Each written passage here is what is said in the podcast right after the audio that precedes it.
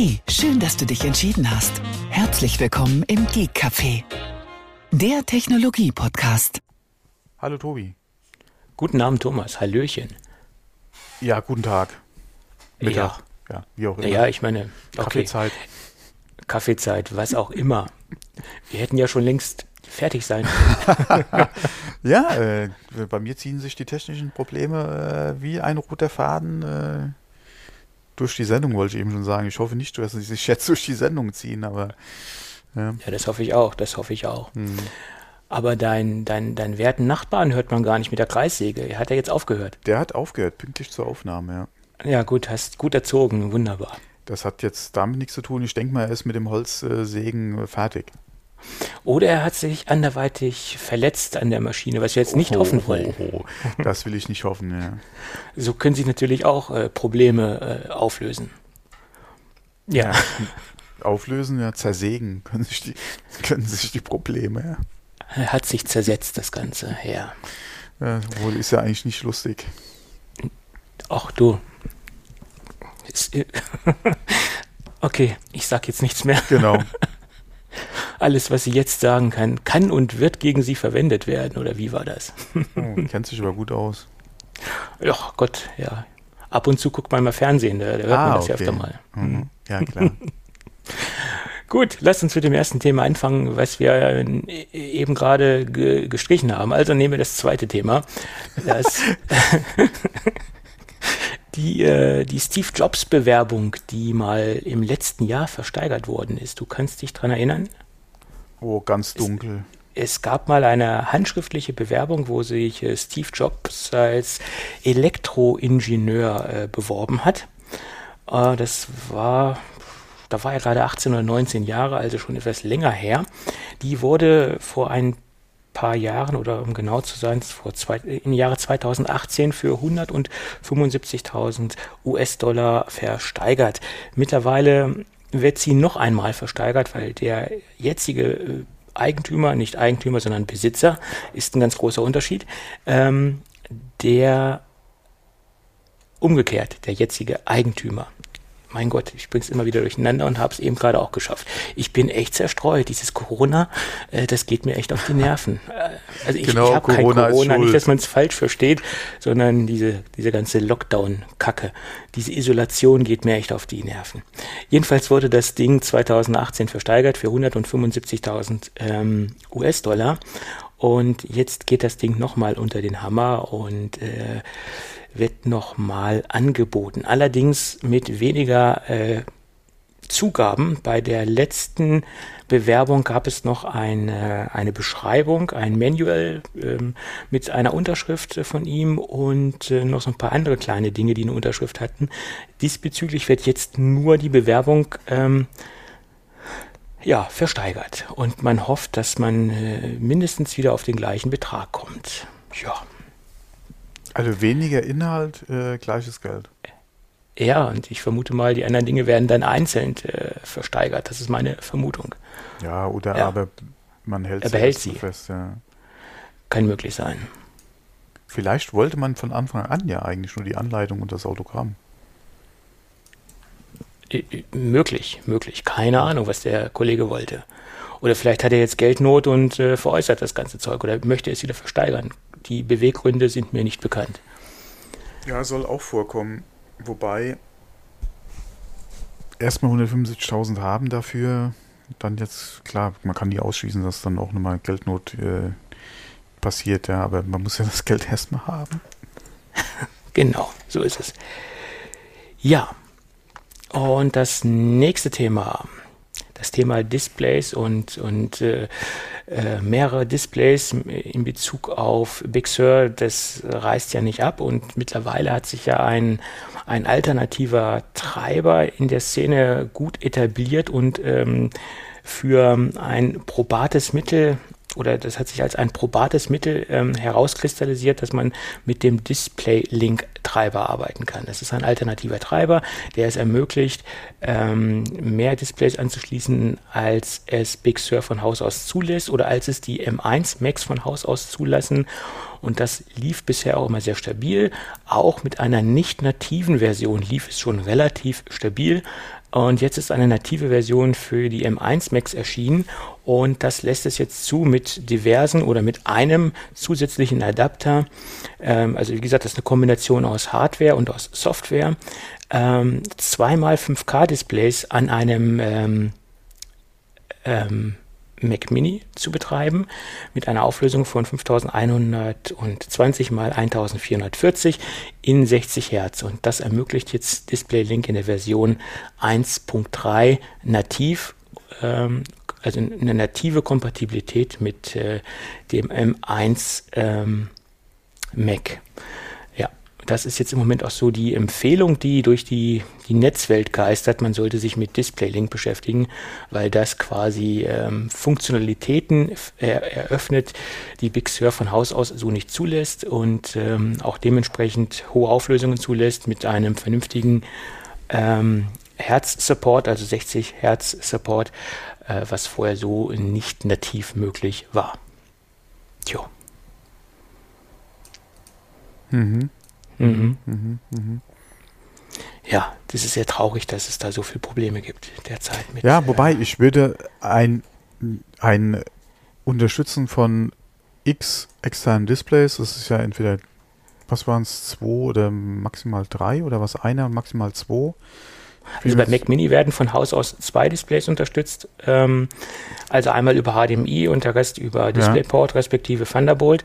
Und beim, äh, bei den transportablen Macs, äh, MacBook und MacBook Air, wird ja nur eine ein, ex genau, ein also externes Display da, unterstützt. Also so rum war es dann gut.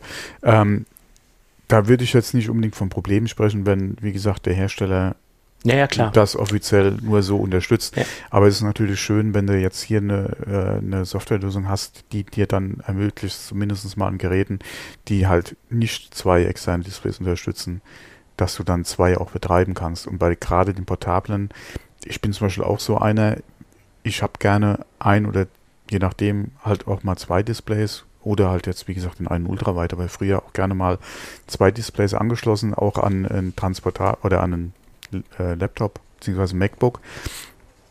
Ähm, und äh, weil ich einfach es nicht mag, mit unterschiedlichen Displaygrößen zu arbeiten.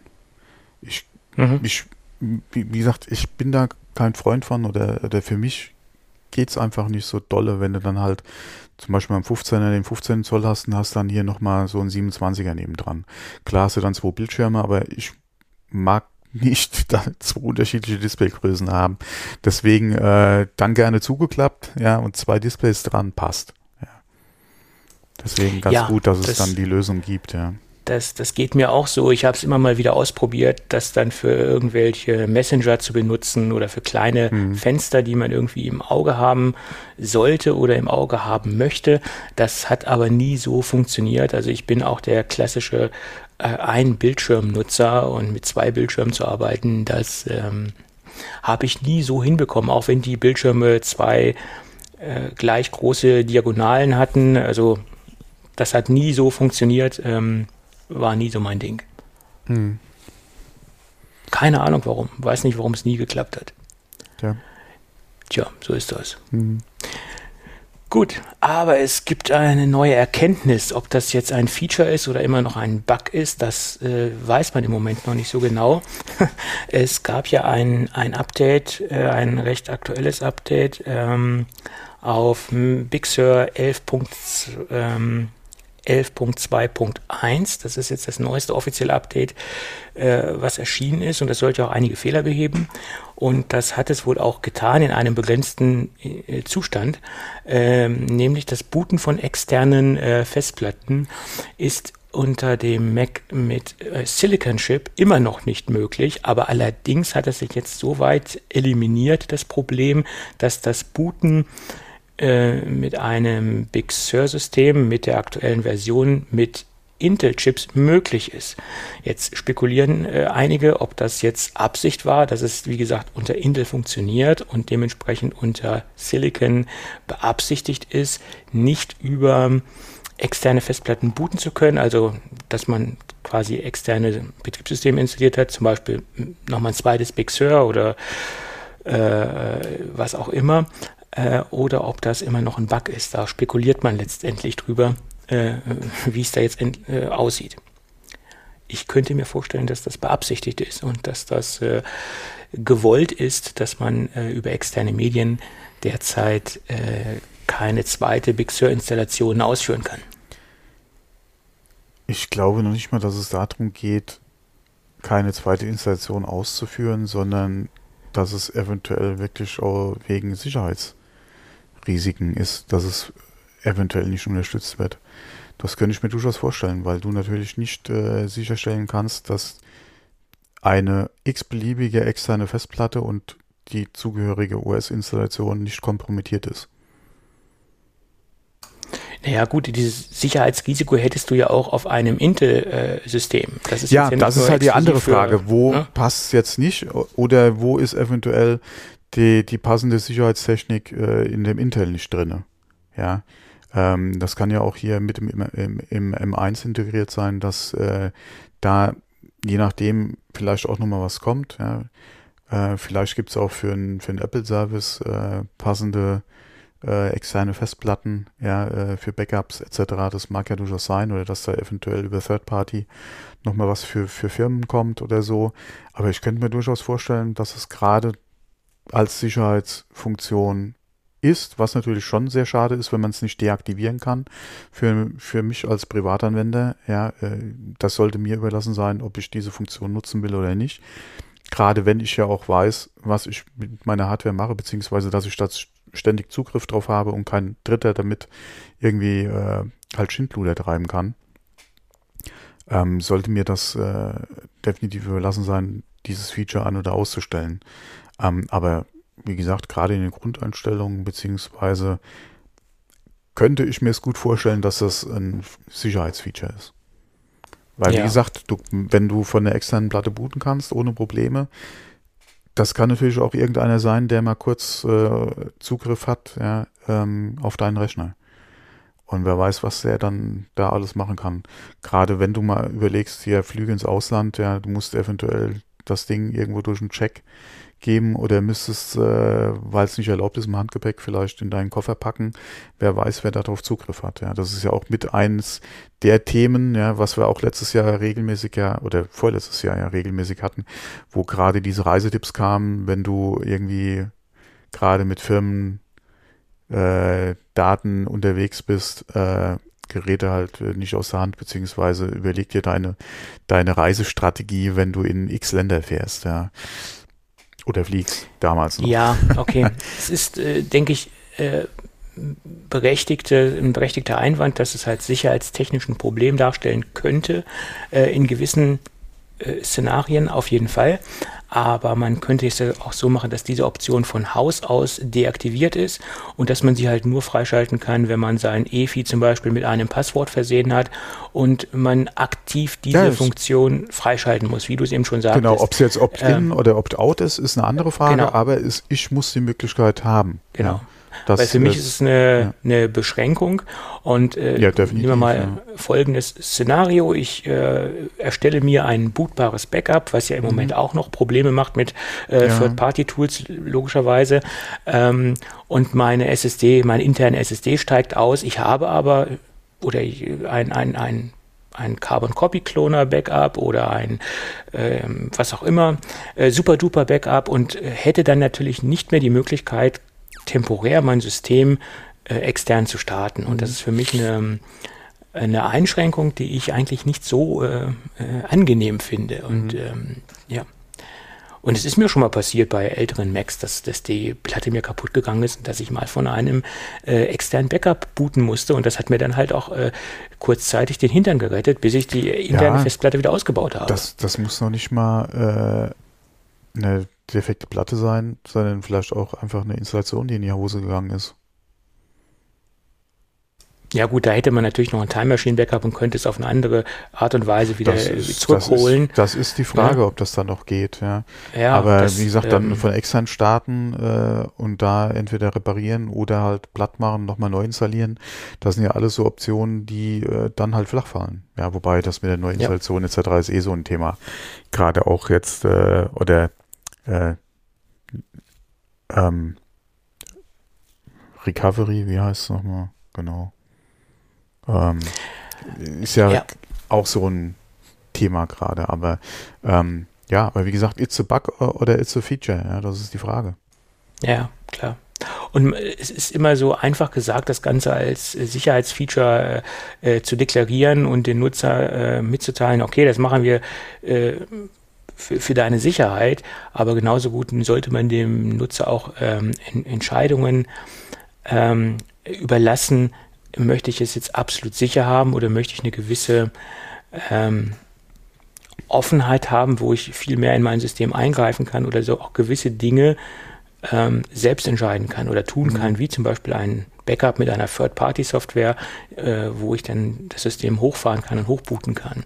Äh, und für mich ist das im Endeffekt ein viel größerer Sicherheitspunkt zu wissen, ich kann von meinem Backup booten und, und habe mehrere Optionen, die mhm. ich jetzt einfach so nicht habe. Also für mich ist das ganze Gegenteil. Für mich macht das das System eher unsicherer und unattraktiver, äh, wie sie jetzt im Moment oder wie Big Sur jetzt im Moment äh, funktioniert. Und ähm, ich äh, habe jetzt schon große Angst, in Anführungsstrichen Angst, auf ein auf Big Sur komplett umzusteigen und nicht nur auf einem Gerät, also auf meinem mein portablen Gerät, sondern auf meinem Hauptrechner. Also der, der, das läuft ja Gott sei Dank noch nicht mit Big Sur, aber das, das äh, macht mir jetzt schon so Bauchschmerzen, äh, da komplett äh, so, so den, den kompletten Schritt in Richtung Big Sur zu machen. Okay, irgendwann wirst du nicht mehr dran vorbeikommen spätestens dann, wenn wir nur noch M1-Rechner äh, unterwegs sind oder Silicon-Rechner unterwegs sind. Ja, klar. sobald du halt auch dann einen neuen kaufst und der dann eh nur dann aktuell äh, OS unterstützt. Ja, ja richtig. Hm. Ja. Ja. Naja, gut, müssen wir mit leben. Hm. Ja, das nächste kurze Thema, das äh, ist ja ganz schnell abgehakt. Äh, Click and Collect ist jetzt aktiv. Das heißt, ich kann jetzt Vorbestellungen äh, ähm, generieren äh, und kann die Ware dann mit einem Termin logischerweise im Apple Store abholen. Bei Ware wird es wahrscheinlich weniger interessant sein, aber ich kann jetzt auch mein, meine Service-Dinge erledigen am, an der Genius Bar. Wenn ich vorher meine Termine gemacht habe, kann ich äh, die 15 deutschen Apple Stores wieder betreten, äh, natürlich äh, unter den aktuellen Hygienemaßnahmen und kann dort meine Dinge erledigen. Ja, das ist jetzt wieder aktiv und das funktioniert jetzt auch wieder. Hoffen wir mal, dass es auch so bleibt. Ja. Hm. Hm. Ach ja. ja. Mal wieder ein Apple Store, ja, das wäre es. Ja, ja, aber das, das weckt ja nur Begehrlichkeiten, also bleibe ich da lieber weg. Ja, wie gesagt, ich, bei mir wird es ja jetzt langsam Zeit für neue ja. Hardware. Die würde ich halt gerne vorher mal anpassen, ja. Ja, ja. Naja. naja. Aber ja, aber was anderes noch zu dem Thema. Ich war heute Morgen noch mal schnell Lebensmittel einkaufen und habe gesehen, äh, gerade hier Werbung, als ich da reingegangen bin, dass äh, die hatten ja eh schon so dieses Selbstscannen angeboten, dass du mit so einem Handscanner durchgehst, ja, und dann halt die Waren selbst scannst und hier den Selbstcheckout machst dann später. Da bin ich ja eigentlich nicht so der Freund von. Und jetzt machen oder bieten sie an, dass du äh, selbst senken kannst mit deinem Smartphone und einer App, ja, nach Freischaltung. Fand ich eigentlich auch ganz interessant. Ja, weg von den Handscannern. Nimm doch, bring doch deine eigene Technik mit zum Scannen. ja, auch gut. Ja, diese, diese Selbst, ähm, wie heißt das, selbst Scankassen, ja, wie, wie du es eben schon mhm. sagtest, die gibt es ja schon sehr lang. Und bei uns äh, im, im Real, äh, da hatten sie das schon vor vier, fünf, sechs, sieben Jahren das Ganze. Und das habe ich dann auch mal ausprobiert und äh, war eigentlich jetzt. Ist das schon so, so lange? Ja, ja, das, also bei uns war es schon recht, recht lange. Ah, okay. das, das, äh, da stand dann auch immer in diesen Kassen, das waren immerhin fünf Kassen bei uns. Und da stand dann immer äh, jemand, der das auch beobachtet hat, dass man da nicht irgendwie ja. betrügerische Maßnahmen vornimmt, sage ich jetzt mal. Ja, mittlerweile ja sehe ich da so. eigentlich niemanden mehr, sondern höchstens ja, noch, wenn damals, jemand Unterstützung braucht, weil er nicht weiß, wie es geht oder so. Ja, genau. Damals war es halt noch so, da stand dann immer so ein Observer und hat sich das Ganze angeguckt. Und das, das habe ich ein, zwei Mal gemacht, weil ich halt mal testen wollte und dann bin ich dann irgendwann wieder dorthin gegangen und dann stand da so eine nette Dame, die hat dann immer die Leute verstärkt da, äh, versucht hinzubringen. Gehen Sie doch an die, an die Selbstbucherkasse oder an die, an die ähm, Selbstbedienkasse, machen Sie doch das und machen Sie doch dieses. Und die hat dann halt immer versucht, die Leute wirklich dorthin zu bringen. Und dann habe ich mir ganz trocken zu ihr gesagt, ja, kann ich gerne machen, aber diese Kasse, die sägt gerade an ihren Arbeitsplatz. Guckte sie mich ganz groß an wusste es auch nichts zuzusagen, ja, aber ist doch so, also. Nicht unbedingt an ihrem, ja, je nachdem. Aber generell äh, ja. reduziert natürlich äh, die, diese mhm. Kasse das Personal im, im, im mhm. Supermarkt, ganz klar. Ja. Das ist genau das Problem mit Online-Banking. Ja, äh, genau Ist kein Problem, aber es ist halt das Gleiche letztendlich. Auch Reduzierung von Personal. Ja, mm, ja wobei wie gesagt, äh, würden die oder würde so eine Selbstscan-Kasse äh, mir noch einen anderen Vorteil bieten, als dass ich, jawohl, wenn da viel los ist, muss an den Dingen auch anstehen. Ähm, aber in der Regel bist du da meistens schneller durch, zumindest mal da, wo es bei uns, wo ich es bei uns gesehen habe, als an den normalen Kassen, weil dann natürlich da auch entsprechend weniger Personal ist, ja. Und dann sind halt die Schlangen entsprechend an der Kasse länger. Ja, die versuchen das ja schon irgendwie zu steuern, dass du vielleicht doch an das Selbstscannen übergehst, ja. Ähm, wenn da wenigstens noch ein finanzieller Anreiz da wäre. Ja, auf jeden Fall. Und den habe ich ja zumindest mal bei unserer Bank beim Online-Banking, ja, weil da ist es noch kostenlos. Äh, ansonsten musst du ja für jeden Furz mittlerweile bezahlen, ja, Überweisung abgeben. Selbst das, selbst die Überweisung eintippen am Schalter kostet, glaube ich, mittlerweile Geld, ja. Äh, äh, das, deswegen, also wie gesagt, Online-Banking, erstens mal finde ich es bequem. Ja, ich kann es jederzeit machen. Und wie gesagt, ist für mich günstiger, als wenn ich es wirklich dann hier noch althergebracht machen müsste. Ähm, und wie gesagt, wenn da ein finanzieller Anreiz noch da wäre, könnte man mal drüber reden. Aber ansonsten, einmal, wie gesagt, ist der Anreiz nicht da. Äh, und zweitens mal, wie du es auch schon eben angesprochen hast, dass es auch wieder irgendwo ein Arbeitsplatz, der halt wegfällt muss man, denke ich, in der Art und Weise jetzt auch nicht unbedingt unterstützen. Ja, ja so ist es. Ja. Gut, das, das nächste Thema, das habe ich jetzt hier reingenommen, weil wir äh, so ähnliche oder so ein ähnliches Thema schon mal äh, hier thematisiert hatten, wo wir über neue Smartphone-Konzepte gesprochen haben. Und da hattest du ja gesagt, was du interessant ja. finden mhm. würdest, wäre ein ausziehbares oder mhm. ein, ein rollable äh, mhm. Smartphone. Und nun hat die Firma Oppo sowas vorgestellt. Sie nennen es Oppo X2021.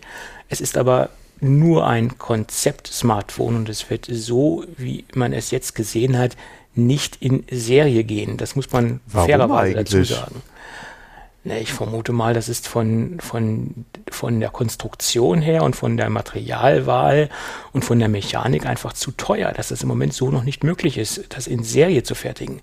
Oder in Serie könnte man es schon fertigen, aber es wird einfach zu teuer für den Endkunden. Das ist meine ja, Meinung. Das ist halt wirklich die Frage. Was, was müssten Sie dafür verlangen, um das in, von mir aus auch gerne Kleinserie halt zu bauen. Ja. Das ist echt die Frage.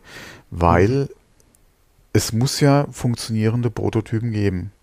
Es gibt eine ganze Menge davon. In ja. Deutschland gibt es drei Stück davon. Es gab auch ein Oppo-Event äh, in Düsseldorf. Hattest du mir den Link geschickt oder? Ich glaube, du ich hattest mir auch einen Link, Link geschickt. geschickt. Und ich genau. hatte nämlich bei Twitter dann auch nochmal geguckt und da waren nämlich auch so Kommentare äh, hier, äh, nice äh, CGI und so. Und äh, die Antwort dann nur, nee, nee, ist echt. Ja, wo sie dann auch nochmal andere Videos ge gepostet haben dazu. Ähm, wo ich auch gesagt habe, hier, ist schon geil. Und das ist eigentlich ja. auch das, äh, klar, du müsstest halt das Ding auch nochmal selbst live sehen. Die Frage ist auch wirklich dann die Langlebigkeit. Ja, irgendwo wird das Display ja auch wieder beansprucht. Ja. Ähm, aber wie gesagt, selbst wenn das Ding 2000 Euro kosten würde oder Dollar, die würden davon oder könnten davon garantiert einige Geräte verkaufen, weil das ist wirklich Future, das Ding, ja man, man sieht dementsprechend ein, vielleicht mal kurz zur Erklärung, man sieht ein normales Smartphone, in Anführungsstrichen, äh, wenn es zusammengefaltet ist oder zusammengeschoben ist, sieht genau, es aus wie ein relativ normales Smartphone, 6,7 Zoll, also auch schon im, im zusammengeschobenen Zustand ein recht großes Smartphone, ähm, so wie das Pro Max, äh, iPhone ja. hat ja auch 6,7 Zoll. Mhm. Und dann hat man auf der Seite ein, ein ein, am Ausschalter einen Button, den man betätigen kann und dann schiebt es sich nach links raus und es rollt sich quasi auf, auf, die, linken, auf die linke Seite.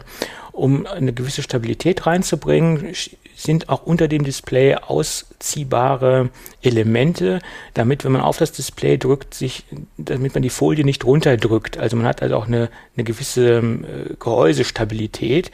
Also das Ganze, wenn man, wenn man diese, den Reviews Glauben schenken mag von den Leuten, die vor Ort war, waren und da so ein paar Hands-on-Videos gemacht haben, ist es, macht es auch im ausgezogenen Zustand einen, einen sehr stabilen Eindruck. Äh, und das Ganze läuft über zwei Motoren, die auf einer Stahl, die am, am Ende und am Anfang einer Stahlrolle angebracht sind. Und auf dieser Stahlrolle befindet sich quasi das Stück ausziehbare Display sozusagen. Die Erweiterung geht dann hoch bis auf 7,4 Zoll oder 7,9 Zoll. Ich glaube, es sind nur 7,4 Zoll. Ähm, so groß wird das Display dann im ausgezogenen Zustand. Die zwei Motoren sind halt dafür notwendig, dass es auch gleichmäßig passiert und dass ähm, nicht ein Motor zu viel äh, leisten muss, in Anführungsstrichen, und dass es halt auch gleichmäßig ausgerollt wird und keine äh, Verkantungen entstehen etc. Äh, ausgelegt ist es für, angeblich für 100.000 Mal. Äh, man kann das Ding 100.000 Mal auf und zu machen, soll für den Normalbetrieb fünf Jahre halten. Ähm, ja, äh, trotzdem macht mir das Ganze äh, ein paar Bauchschmerzen, weil alles, was Mechanik ist, alles, wo Motoren drin stecken, da bin ich sehr skeptisch, ob das wirklich so diesen, diesen täglichen Einsatz äh, auch übersteht. Und ich äh, finde das technisch gesehen super interessant und es macht auch einen coolen Eindruck, wenn man das sieht, wie, wie es sich ausfährt, ganz klar. Aber ob das wirklich so ein, so ein Daily Driver ist für, für, für die breite Masse, das halte ich im Moment sowieso noch für, für sehr gewagt. Und auch wenn es irgendwann mal in die Serie gehen würde, halte ich das für ein sehr anfälliges Produkt. Zwei Motoren auf und zu. Äh, bin ich kein großer Fan von, ehrlich gesagt. Ja, ich sehe das ja, also was die Motoren betrifft, gar nicht mal so problematisch. Display ist halt die Frage. Aber wenn Sie sagen, eine Lebensdauer von äh, bei normaler Benutzung von bis zu fünf Jahren oder von fünf Jahren, nicht bis zu, sondern von fünf Jahren, äh, beziehungsweise X Nutzungen, das ist auf jeden Fall eine ordentliche Lebensdauer, ja, weil wenn man mal guckt, wie lange heutzutage im Schnitt ein Telefon benutzt wird, wenn du es vielleicht zwei Jahre hast, nochmal weitergibst, nochmal zwei bis drei Jahre beim nächsten Nutzer vielleicht, ähm, ist okay, ja, passt. Ja, okay. Und wie gesagt, ich es lieber heute als morgen. äh, also bei dem könnte ich wirklich auch mit Android schwach werden. Äh, ja, da ist noch der zweite Punkt, äh, die Anpassung an Android man hat ein System gesehen, äh, was mhm. auch halbwegs funktionierte, aber man sah halt auch, das ist noch ein reines Konzept Smartphone und man hat nur gewisse äh, Kernfunktionen angepasst, die sich dann halt dynamisch auf die Bildschirmdiagonale auch anpassen, aber man sah halt auch noch in speziellen Dingen, da ist die An Anpassung noch gar nicht erfolgt. Da hat sich das Display dann ausgefahren und der Bildschirm ist einfach auf der gleichen Größe geblieben, also der, der visuelle Anteil äh, vom, vom Bildschirm. Ähm, und äh, wie gesagt, man hat da nur so ein paar Show-Effekte drin gehabt, also so durchgehend angepasst war es logischerweise auch nicht, weil es halt ein Konzeptgerät ist und weil es auch so nicht in die Masse gehen wird oder in die Massenproduktion gehen wird äh, ich glaube, weltweit existieren 20 Geräte und drei davon waren halt in, in Düsseldorf. Und da wurde dann halt zu diesem äh, Briefing eingeladen und so ein paar Leute durften sich das Gerät anschauen. Ähm, ja, von daher weiß man auch nicht, was für ein Prozessor drin steckt, wie viel Arbeitsspeicher drin steckt, etc. Das ist ja auch im Endeffekt sowieso unwichtig, weil es ging ja nur um diesen Showcase des äh, aufrollbaren Displays. Ja. Tja.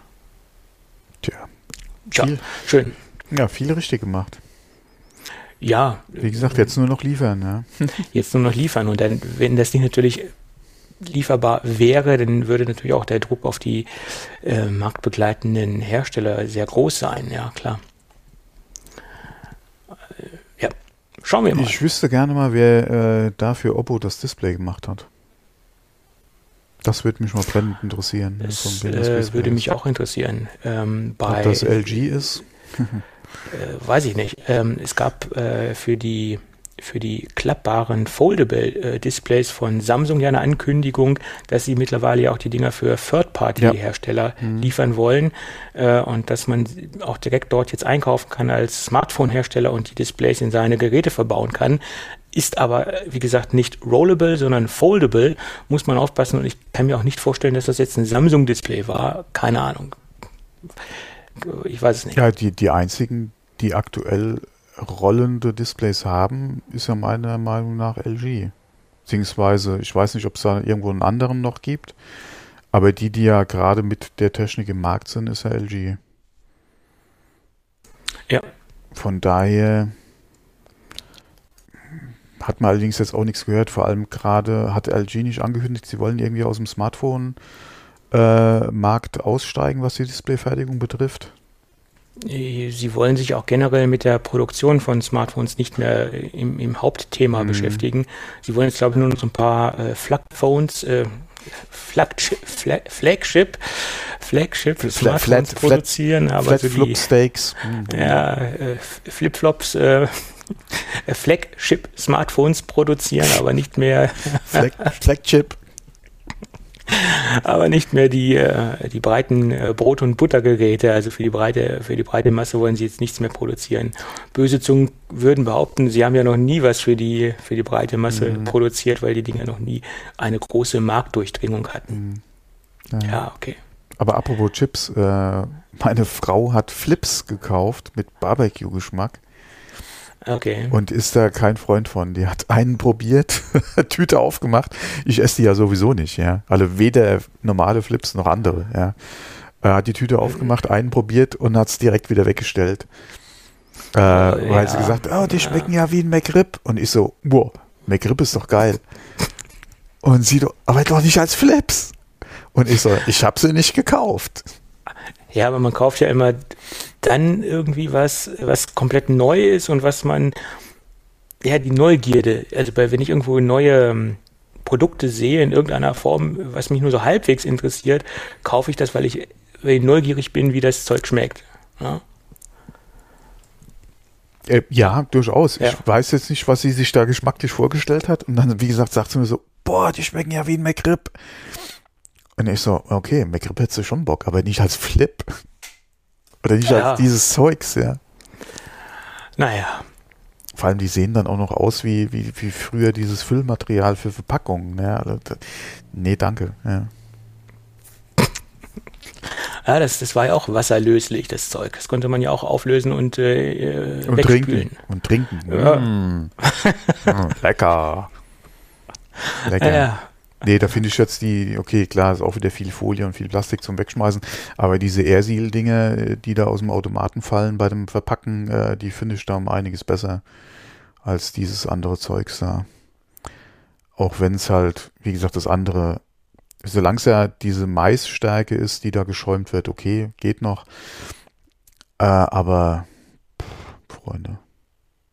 Also ganz schlimm ist, wenn sie jetzt geschredderte Pappe nehmen, weil das staubt ah, so. Und wenn du ja. dann die, irgendwelche Produkte drin hast, mhm. die äh, die eigentlich nicht staubig werden sollen in irgendeiner Weise, auch noch nicht mal die Umverpackung Schwierig, staubig ja. werden soll, mhm.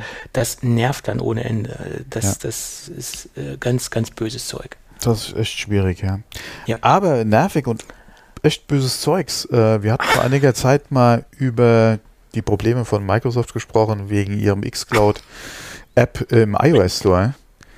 Kann äh, sein, ja. Ich habe jetzt auf The Verge gesehen, die haben äh, xCloud jetzt fürs Web vorgestellt, also im Browser.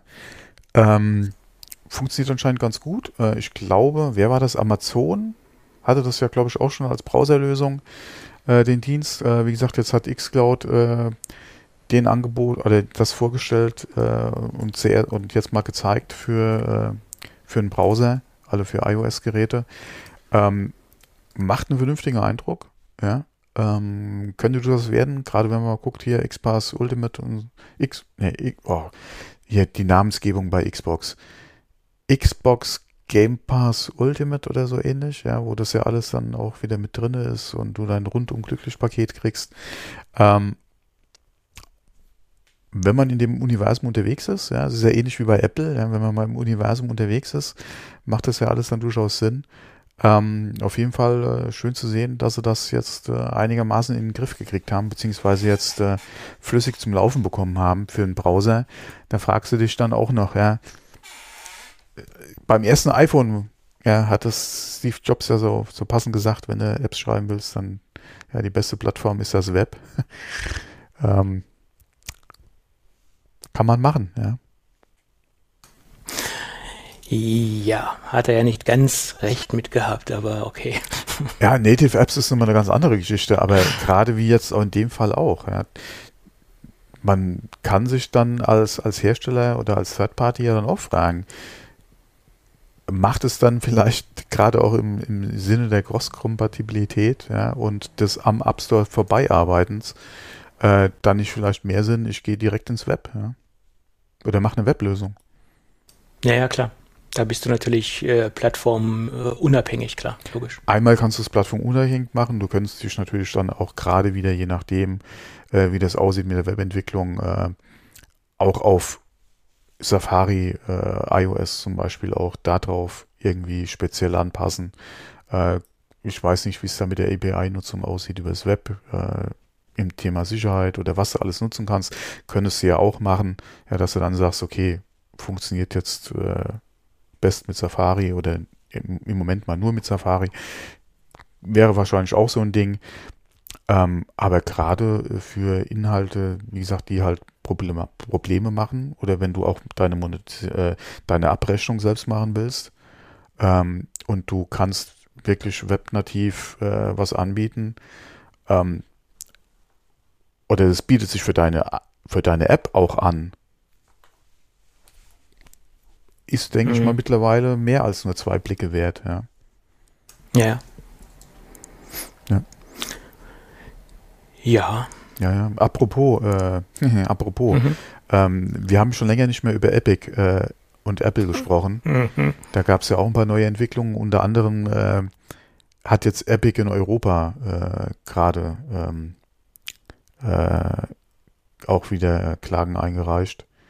Ähm, was ich auch nicht wusste, was ich jetzt gelesen hatte, Apple hat im Verfahren mit Epic äh, Steam äh, mit ins Boot geholt und äh, wollte von Steam äh, Zahlen haben äh, zu ihrem Store, den sie betreiben, wie es da aussieht mit äh, diversen Spielen und Umsätzen, die sie gemacht haben, um halt da Argumentation äh, auch wieder gegen Epic zu haben, was halt die Marktgröße betrifft, ja, wo Steam dann auch schon gesagt hat, wir haben da gerne äh, Auskünfte gegeben, aber das nimmt jetzt Ausmaße an.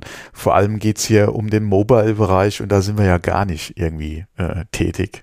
Ähm, von daher, äh, da tut sich auch wieder ein bisschen was. Ja, es ist ein bisschen ruhig geworden, muss man auch sagen, äh, um die ganze Geschichte. Ähm, aber ja, äh, mal gucken, inwieweit sich das gerade in diesem ganzen, äh, ähm, wie heißt es auf Deutsch nochmal,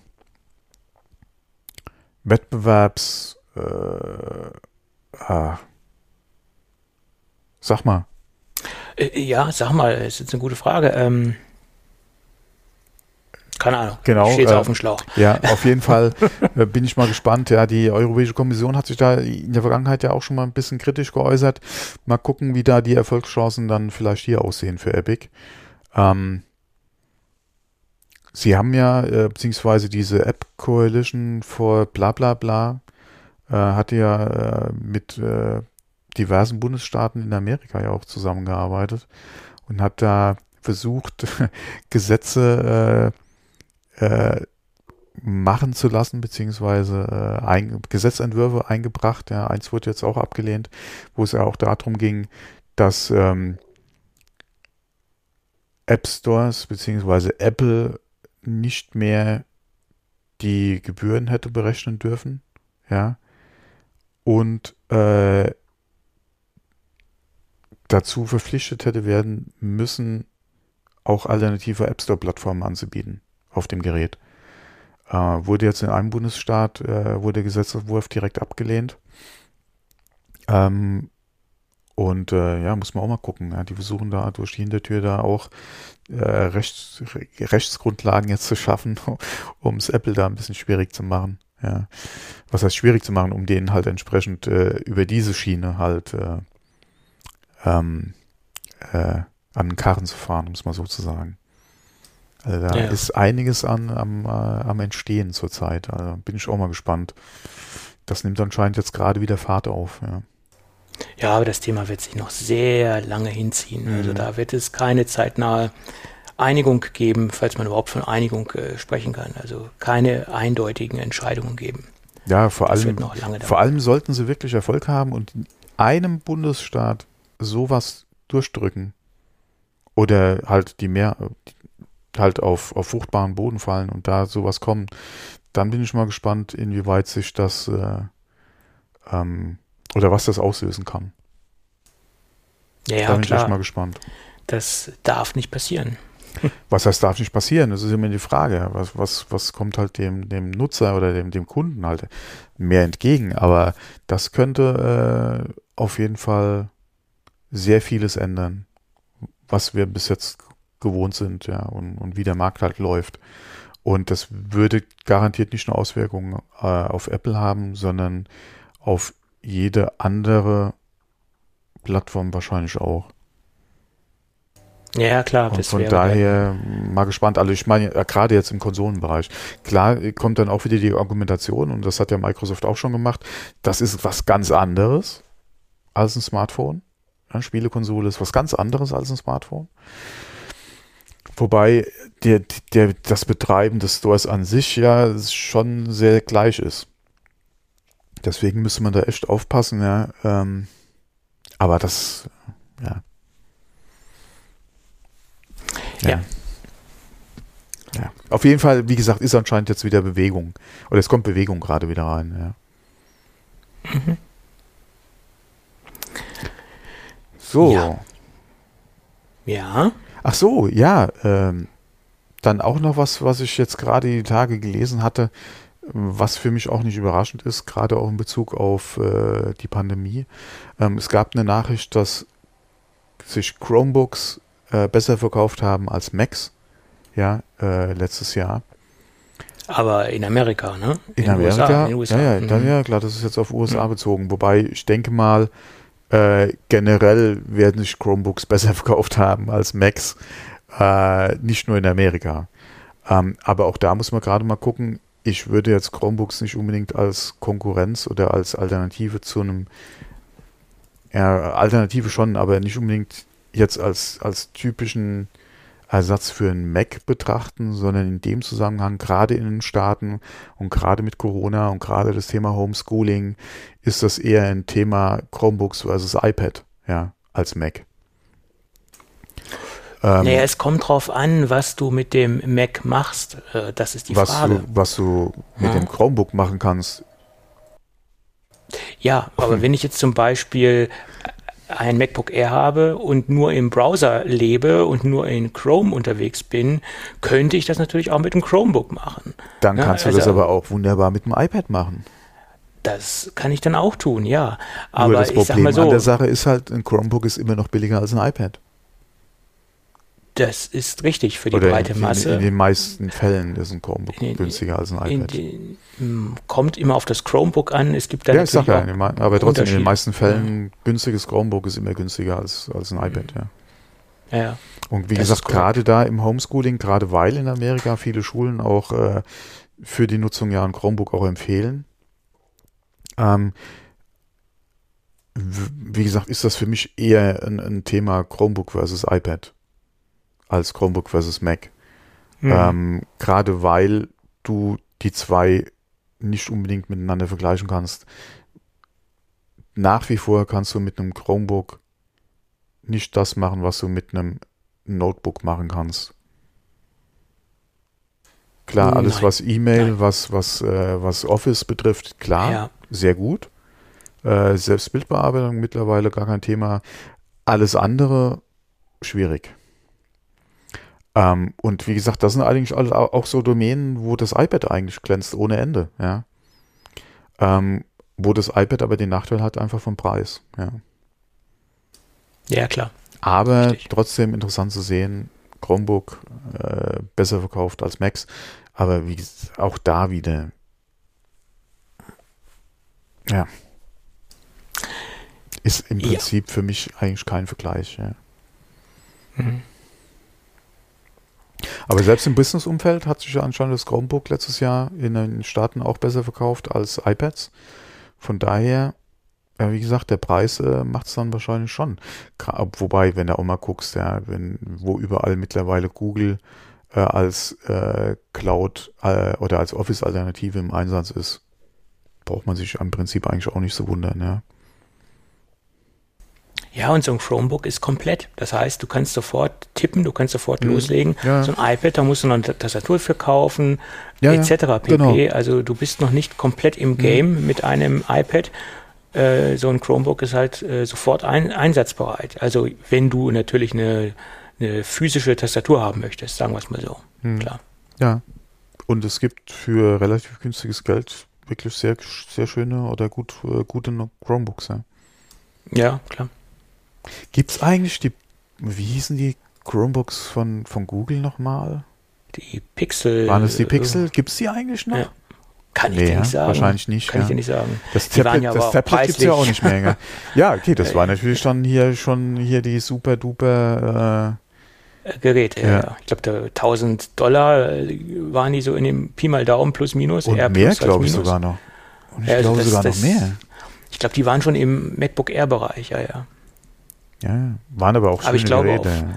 Auf, aufgrund vom Preis her haben sich die Dinge auch nicht ähm, gehalten im Markt oder Ja, hm. ich glaube, die hatten nie den Anspruch. Nee, das haben die auch nicht mit ihren Smartphones. Die, mit, da wollen die auch nicht den Massenmarkt mit erreichen. Ich glaube nicht, dass das der Anspruch von Google ist, äh, mit ihren Pixel-Phones äh, die, die Masse zu erreichen. Glaube ich nicht. Naja, schauen wir mal äh, solange wir nicht auf unsere Apple Watch schauen müssen, geht's ja, weil da gibt es gerade Probleme. Hast du das mitbekommen? Es gibt ja ein neues Austauschprogramm. Äh, ja, ich habe, ich weiß nicht genau, um was es geht. Ich habe aber was gelesen und da hatte ich ja auch nochmal diesen einen Link hier mit reingenommen. Ja, das beide, diese beiden mhm. Themenkomplexe mhm. hören quasi zusammen. Das ist ja. quasi letztendlich mhm. ein Themenkomplex. Ähm, das eine trifft dann ein, umgekehrt. Es gibt ein Software-Update. Fangen wir mal ganz von vorne an. Es gibt ein Software-Update für die für die für die Apple Watch SE und für die Apple Watch der, der Serie 5. Und das ist das Update 7.3.1. Und das soll im Endeffekt vorbeugen, damit folgendes Austauschprogramm nicht in Kraft tritt. Weil wenn man dieses Update äh, eingespielt hat, äh, soll sich quasi der Hardware-Defekt oder der in Kraft tretende oder in, das in Kraft tretende Problem eliminieren. Aber im Nachhinein einspielen funktioniert halt nicht. Mhm. Äh, sobald das nämlich auftritt, ist das Ding gebrickt und es hilft nur noch ein Austausch des Gerätes, also ein Hardware-Austausch seitens äh, Apple. Und äh, es gibt nämlich folgendes Problem. Die Geräte können, in, in, wenn sie in der Gangreserve sind, also in diesem Energiesparmodus, äh, nicht mehr ja, herauskommen. Wobei, also Gangreserve im Deutschen, das klingt auch wieder so, also ich bin da mit diesem ist Begriff, aber die offizielle deutsche ja, Bezeichnung. Ja, bin ich äh, ne? überhaupt nicht glücklich. Ja. Aber der, die Bezeichnung kommt ja aus dem, äh, aus dem analogen Bereich der Chronographen. Ne? Also das ist ja ein offizieller Begriff, ne? Gangreserve. Ja, Gangreserve ja, aber das hier geht es ja passt jetzt nicht in die digitale Welt. Genau. Ja. Naja gut, äh, wenn sie in diesem Stromsparmodus drinsteckt, der eigentlich nur dafür da ist, noch die Uhrzeit anzuzeigen äh, und dort nicht mehr herauskommt und sie sich nicht mehr dort herausladen lässt oder auf eine, eine höhere Kapazität, Kapazität bringen lässt oder quasi das Gerät dann ausgeht, dann äh, hat man das Problem, dass man, dass das Ding gebrickt ist und dass man sich quasi nur noch über Apple austauschen kann. Äh, das betrifft die Apple Watch SE und die Series 5, wie ich eben schon sagte. Ähm, und man soll sich halt dann an Apple wenden, wenn sie nach 30 Minuten am Ladegerät äh, nicht mehr reagiert und nichts mehr kommt. Also diese 30 Minuten, das soll wohl die magische Zahl sein oder der, der, das Zeitfenster sein, äh, in dem sie eigentlich wieder aus der aus dem Energiesparmodus herauskommen sollte. Ja. Und dieses Update, was wie gesagt jetzt rausgekommen ist, sollte man logischerweise davor einspielen und das soll halt diesen Hardware-Bug oder dieses, diesen Hardware-Brick in Anführungsstrichen äh, aussetzen oder eliminieren. Ja, das ist sozusagen ein Thema, was zusammengehört, genau. Hm. Und dann gibt es noch einen, einen sehr interessanten ähm, äh, Support-Eintrag oder im Apple Support Forum ähm, dass einige Nutzer Probleme haben mit der Handgelenkserkennung von der Apple Watch und dass sie dann äh, random irgendwann wieder ihren Code eingeben müssen und dass die, dass die Apple Watch halt quasi ähm, die, die Erkennung des Handgelenkes verliert. Das tritt auch bei einigen Nutzern auf und das tritt bei äh, den Nutzern auf, die gerade ihre Apple Watch auf das aktuellste System äh, gebracht haben. Da tritt es vermehrt auf. Und äh, wer auch diese Probleme hat, der sollte unbedingt mal in den verlinkten ähm, äh, Support-Artikel schauen oder besser gesagt in den in, in, in das Support-Forum schauen. Da gibt es nämlich einen sehr langen äh, Thread, den man sich da mal anschauen sollte. Tja. Einen langen Thread?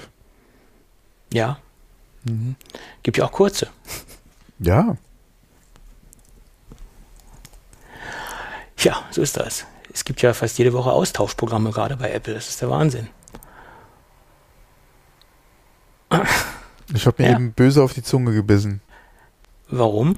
Das ist Wahnsinn. Ach du lieber Gott.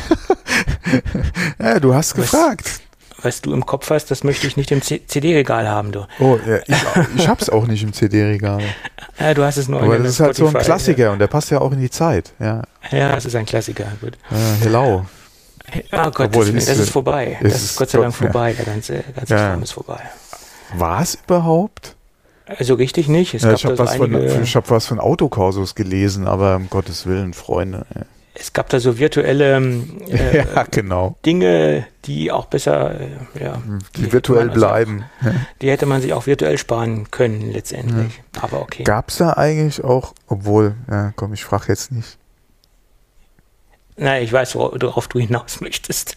Ja, weißt, weißt du? Ja, ja, ich kann mir das, kann mir das vorstellen. Gut, gut, gut. Gut. Lass uns lieber über ernsthafte Themen sprechen. Lass uns über die Firma Sennheiser sprechen. Okay. Sennheiser sucht neue Investoren.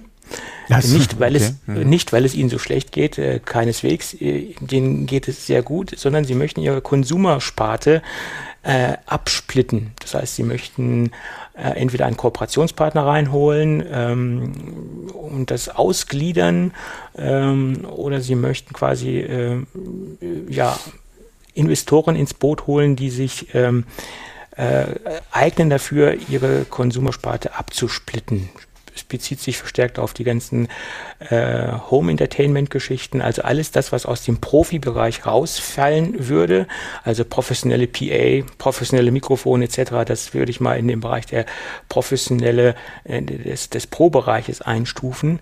Und weil sie sich halt fokussiert mehr auf diesen professionellen Bereich konzentrieren äh, möchten, äh, wollen sie halt die Konsumersparte äh, aus gliedern, absplittern und das soll dann ein Investor übernehmen. Das haben sie 2018 äh, auch schon mal getan. Das haben viele wahrscheinlich gar nicht mitbekommen. Dort haben sie ihre Gaming-Sparte ausgegliedert an ein großes Konsortium, nämlich dem äh, EPOS-Konsortium, mhm. wo andere Labels auch äh, vertreten sind und äh, äh die haben quasi diesen Gaming-Bereich übernommen. Und das Ganze wollen sie jetzt auch nochmal mit der ähm, Konsumermarke machen. Und ich glaube, das ist auch ganz gut so, weil wenn ich höre, dass sich so einige professionelle Kunden, sage ich jetzt mal, im professionellen Umfeld unterwegs sind, auch schon über die Qualität und die kleinen Mängel beschwert haben, äh, denke ich, tun sie gut daran, sich mehr auf diesen Kernbereich, wo sie eigentlich herkommen, zu konzentrieren und dort wieder mehr Energie reinzustecken. Also Diversifikation tut nicht immer gut und ich glaube, sie haben sich etwas zu breit aufgestellt. Das ist auch so mein Gefühl. Also sie haben jetzt in den letzten Jahren an ganz, ganz vielen verschiedenen äh, Fronten gekämpft, in Anführungsstrichen. Und ob das so gut war für Sennheiser, das äh, stelle ich jetzt mal dahin. Ja. So ist das. Jetzt bist du platt. Ja, ich bin gerade überlegen, welcher andere Hersteller hat denn oder fährt denn zweigleisig ganz gut, aber mir fällt da jetzt so auf Anhieb auch nichts ein. Naja, zweigleisig gut fahren tun sie ja jetzt auch, indem sie ja diese Gaming-Sparte abgesondert haben. Und das war wahrscheinlich auch eine sehr gute Entscheidung. Sonst würden sie das jetzt mit dieser Konsumersparte nicht auch nochmal durchführen wollen. Ne? Ja, wie gesagt, mir fällt jetzt gerade gar keiner ein. Ne? Äh, es gibt ein paar andere, die natürlich auch das Geschäft äh, aufgesplittet haben zwischen, sagen wir mal, Consumer und Gamer, aber das ist ja was anderes, als was jetzt bei was Sennheiser plant. Ja, das machen ja viele Firmen. Das macht ja, ja JBL auch. JBL mhm. hat ja verschiedene äh, Sparten. Ja, äh, und, aber das machen sie ja. quasi alles unter einem Dach. Mhm. Und äh, Sennheiser möchte das ja komplett ausgliedern mhm. und einer komplett anderen Firma quasi übergeben, wie zum Beispiel auch der Firma Epos äh, mit dem Gaming-Bereich. Ja. Steht zwar noch Sennheiser drauf, aber es hat im Endeffekt nicht mehr sehr viel mit Sennheiser zu tun, äh, so, was doch, im Gaming-Bereich äh, ist. Hier, ähm, Biodynamic hat doch auch mittlerweile Gaming. Ja, aber alles unter einem Dach. Ja klar, alles Immer unter noch. einem Dach, aber das ist gerade einer, der aus dem Pro-Bereich ja in die Gaming-Ecke jetzt mitgegangen ist und das ja unter einem Dach noch macht. Ja, das, wie gesagt, da fällt mir gerade ja, noch einer ein, klar. der in dem, gerade im Pro-Bereich, äh, was Audio betrifft, unterwegs ist. Und da kommt Biodynamic ja Urspr äh, ursprünglich auch her. Wobei ich das eigentlich auch immer, auch bei Sennheiser gedacht hatte, gerade die, der Gaming-Bereich ist ja ein Bereich, da ist der eine oder andere Gamer gerne Bereich auch äh, gerne bereit, auch ein bisschen mehr zu bezahlen. Das ist ja gerade der Trend im Gaming, warum auch viele halt äh, speziell äh, dieses Gaming-Branding dann für sich entdeckt haben, ja, um da auch nochmal eventuell zwei, drei Euro mehr äh, rauszuholen aus dem Markt. Ja. Ähm, ja, aber es muss nicht unbedingt für jeden dann auch so oder das Ergebnis ja, bringen, was er sich vielleicht erhofft hat, ja. Also dieser Gaming-Bereich ist ja sehr, sehr überlaufen und Sennheiser mhm, kam ja auch recht ja. spät mhm. dazu. Äh, genau wie zum Beispiel ja auch JBL in diesen, in diesen Gaming-Headset-Bereich auch sehr, sehr spät dazu mhm. kam. Also diese Quantum-Serie, wir hatten ja auch mal drüber gesprochen, du hattest wobei, ja auch so ein Gerät im Test. Das kam ja auch sehr spät. Ne? Ja, wobei ähm, ich bin nach wie vor äh, recht angetan von dem Gerät. Ja. ja. das hat ja nichts damit zu tun, dass sie mhm. trotzdem sehr spät äh, ja, zu der ganzen, ganzen Party kamen, ne, letztendlich. Mhm. Und äh, da war der Markt erstmal, äh, denke ich, sehr gut abgedeckt. Ne? Ja. Ja, aber okay. So ist das. Ähm, mal gucken, was damit passieren wird. So, das nächste, nächste Thema ist ein Thema, was so ein bisschen, ja, gemischte Gefühle bei mir auslöst. Ich weiß nicht, ob du das verfolgt hast. Das iPhone 12 Thema mit der, mit der Änderung, mit der Veränderung der Reparaturmaßnahmen äh, oder Reparaturrichtlinien. Äh, nein, nein, nein, Okay. Nein. Äh, demnächst soll es so aussehen, dass die Geräte nicht mehr komplett refurbished oder der Kunde nicht mehr ein komplett refurbishedes Gerät zurückbekommt innerhalb der Garantie, sondern nur noch gewisse Teile ausgetauscht werden. Das heißt, sprich Rückseite, äh, alles was mit dem Gehäuse zu tun hat, das äh, wird dann quasi ausgetauscht und einzeln repariert. Also Beispiel, der Kunde hat zum Beispiel eine zersprungene Rückseite ähm, dann bekommt er die Rückseite ausgetauscht und bekommt aber nicht mehr im gleichen Atemzug ein, eine neue Kamera oder ein neues Display. Also äh, auch wenn jetzt zum Beispiel das Display nur so einen kleinen Kratzer hat und es ist nicht komplett kaputt ist, dann bekommt er das Display mit seinem kleinen Kratzer wieder zurück. Ähm, und hat somit so ein paar Nachteile in meinen Augen. Das ist natürlich im Falle einer Garantie okay, weil dann halt nur die Teile ausgetauscht werden, die wirklich äh, defekt sind und es spart natürlich auch ähm, Kosten. Äh, Apple bezieht sich da auch wieder auf eine bessere CO2-Bilanz. Das ist der Grund, äh, den Apple angibt. Äh, innerhalb der Garantie kann ich das halt auch nachvollziehen, da halt die Geräte wieder instand gesetzt werden und der Kunde nur ein Gerät zurück, äh, nur das zurückbekommt oder nur das ausgetauscht wird, was da wirklich kaputt ist. Aber das soll sich dann wohl auch auf Geräte beziehen, die repariert werden, wenn der Kunde dafür also wenn der Kunde dafür Geld bezahlt, respektive wenn die Geräte außerhalb der Reparatur sind. Da war es ja immer so, ich habe ein Gerät, das ist kaputt gegangen, ich lasse es reparieren und ich habe ein komplett refurbishedes Gerät zurückbekommen. Und äh, ja, aber ja. gerade, ich kann es gerade andersrum, könnte ich es noch verstehen, dass ich jetzt Bauchschmerzen, oder was heißt Bauchschmerzen, aber dass ich es jetzt nicht mehr so toll finde, wenn ich kein refurbishedes Gerät innerhalb der Garantie bekomme. Weil bis jetzt war das ja mit ein Grund, eventuell Apple oder sich für Apple zu entscheiden, weil ich weiß, dass wenn ich einen Garantiefall habe ähm, und ich gebe das Gerät ab und ich kriege ein refurbished zurück, ist so gut wie neu. Ja. Und wenn ich einen Kratzer auf dem Display hatte, es ging aber um die Rückseite oder um irgendwas anderes und sie tauscht das Gerät aus, kriege ich trotzdem ein neues Gerät. Wenn das jetzt nicht mehr der Fall ist in Zukunft, da hätte ich da eher mit Bauchschmerzen, als wenn mir nach der Garantie, ja, wie gesagt, das Display kaputt geht, ich gebe es ab, kriege ein neues Display, aber habe immer noch dieselbe zerkratzte Rückseite. Ist ja okay, ja. Naja, gut, beide, beide Dinge kann ich letztendlich verstehen. Weil, ich nehme jetzt mal das Beispiel Auto, vielleicht hinkt das auch ein wenig, aber ich habe jetzt eine Rückrufaktion und bei mir äh, ist das Lenkrad kaputt oder die Hupe im Lenkrad kaputt. Dann kriege ich auch nur die Hupe ausgetauscht oder das komplette, eventuell das komplette Lenkrad ausgetauscht.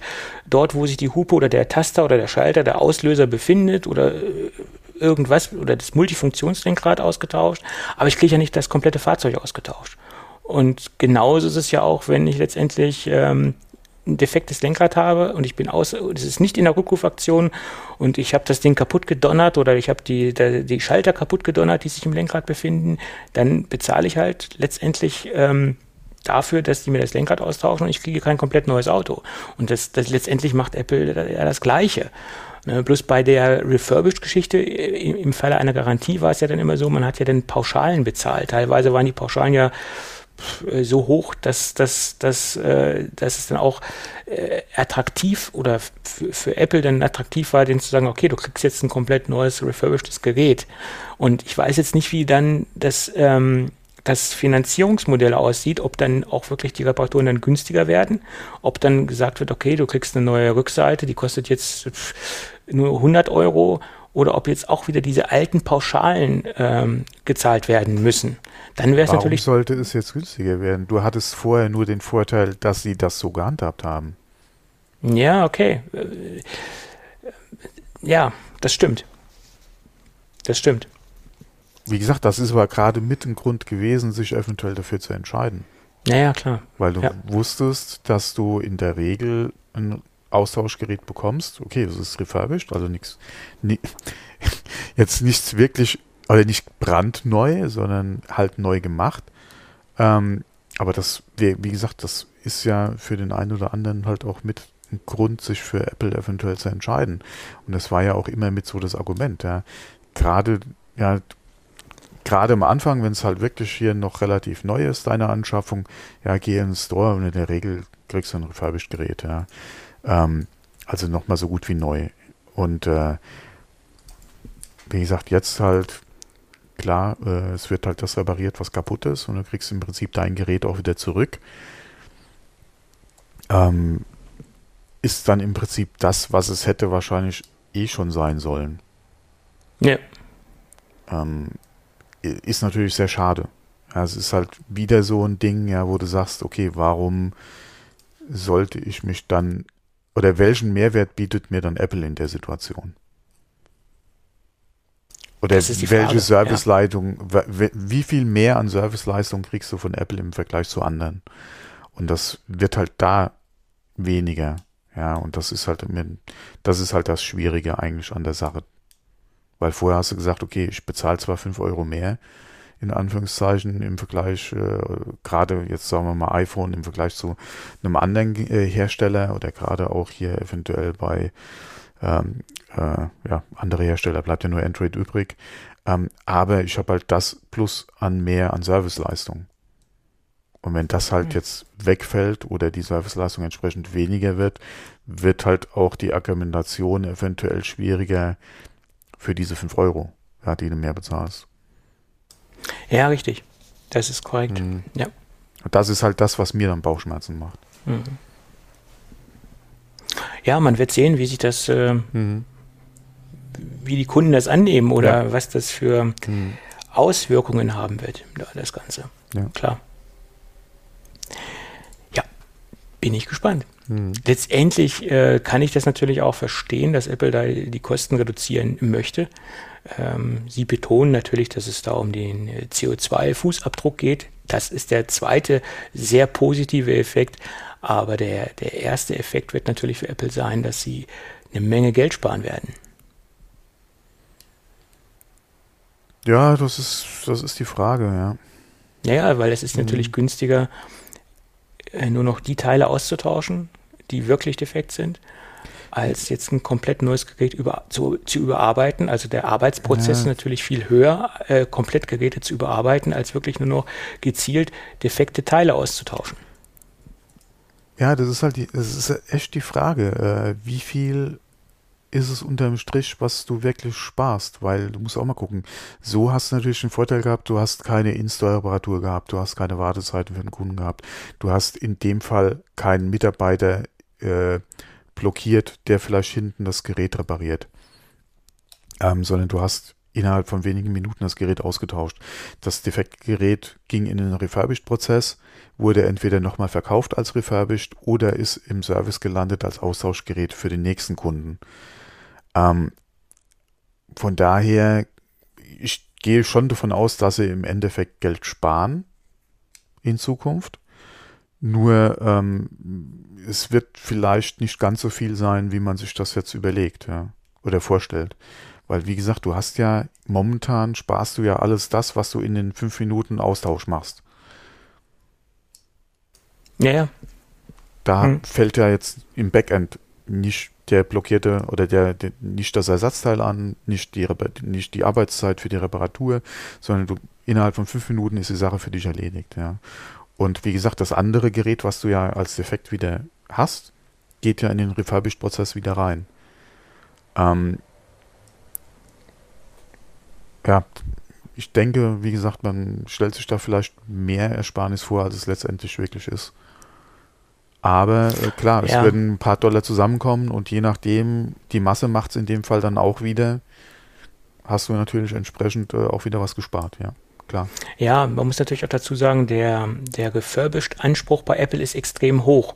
Das bedeutet zum Beispiel auch, ähm, wenn ich ein refurbishedes Gerät bekomme, sieht das tadellos und makellos aus. Ist da ist nichts Prinzip mehr dran. Neu, ja, ja. Das ist im Prinzip neu. Das war mhm. ja auch mhm. genauso, ist ja auch genauso bei den MacBooks zum mhm. Beispiel. Mhm. Wenn jetzt ein Gerät als zurückkommt und es ist wirklich optisch sind keine Mängel. Es werden aber trotzdem die Tastatur, also das Topcase etc., alles, was sich im optischen Bereich mhm. befindet, wird ausgetauscht. Und da entsteht natürlich auch ein extrem großer äh, Ersatzteilschrott in Einführungsstrichen, den sie dort einfach erzeugen. Und ähm, das ist für den Kunden sehr gut, weil er ein optisch äh, 1A-Produkt bekommt. Ähm, für Apple natürlich negativ.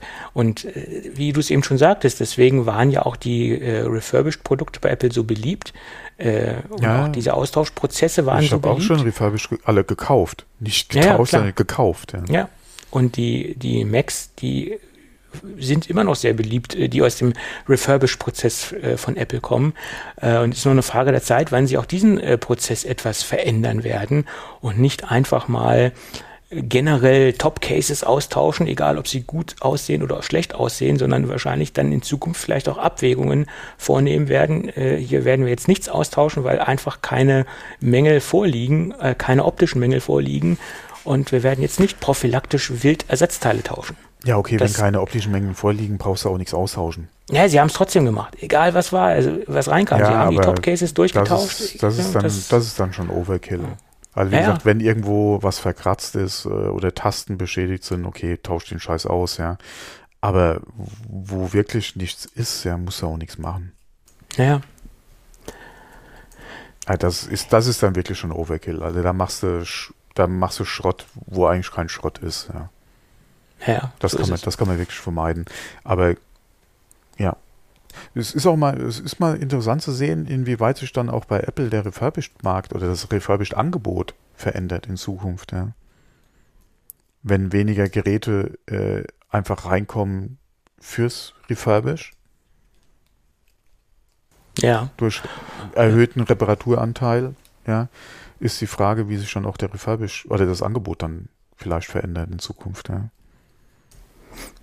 Ja, man, man sieht ja auch, dass der Refurbished-Markt in den letzten Jahren, also der Third-Party-Refurbished-Markt in den letzten Jahren extrem explodiert ist. Da gibt es ja wahnsinnig viele Firmen, die sich darauf äh, fokussiert haben, äh, speziell auch im Apple-Bereich. Da gibt es ja sehr, sehr viele Unternehmen. Ähm, das, das ist in den letzten drei, vier Jahren wirklich explodiert. Ja. Hm. Ja, na gut. Ähm, ja, wolltest ja. du sagen? Nee, nee, nee, ich wollte nichts sagen. Okay. Nee, nee. Ähm, aber wo wir gerade über das iPhone gesprochen haben, vielleicht noch so eine ja. ganz kleine Sache. Wir hatten ja schon über MagSafe-Zubehör gesprochen, was es alles gibt, was einen begeistert hat, beziehungsweise gefallen hat und was man was einen nicht so überzeugt hat.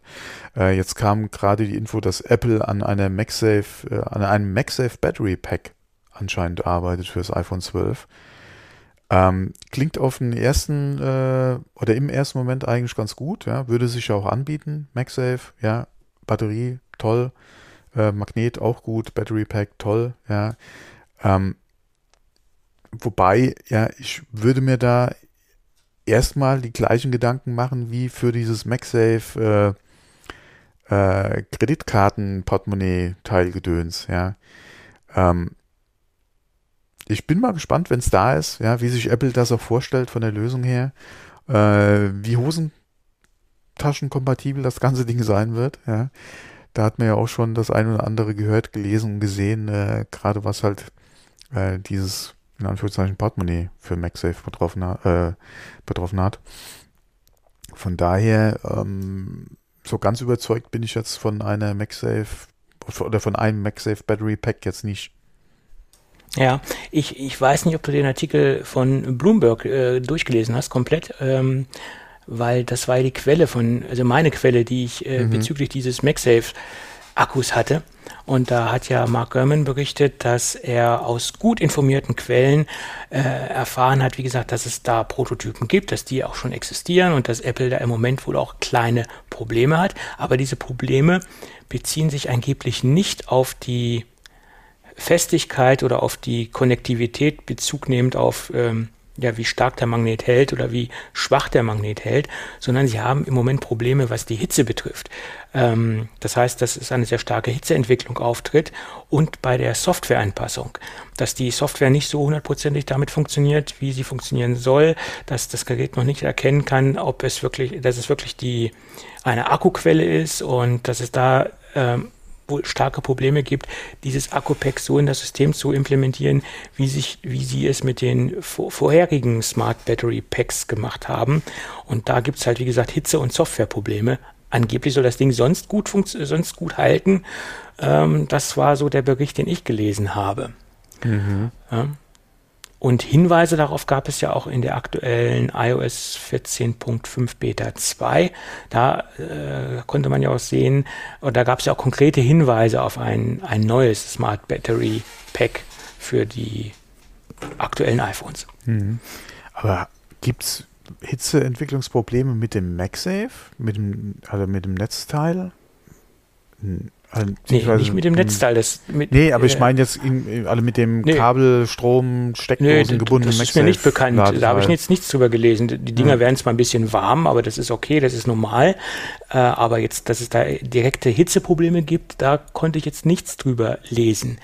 Ähm, aber warum sollte das dann mit der Batterie? Das weiß ich nicht. Es stand halt nur Hitzeprobleme, Hitzeentwicklung mhm. und genau ausgeführt wurde das so nicht.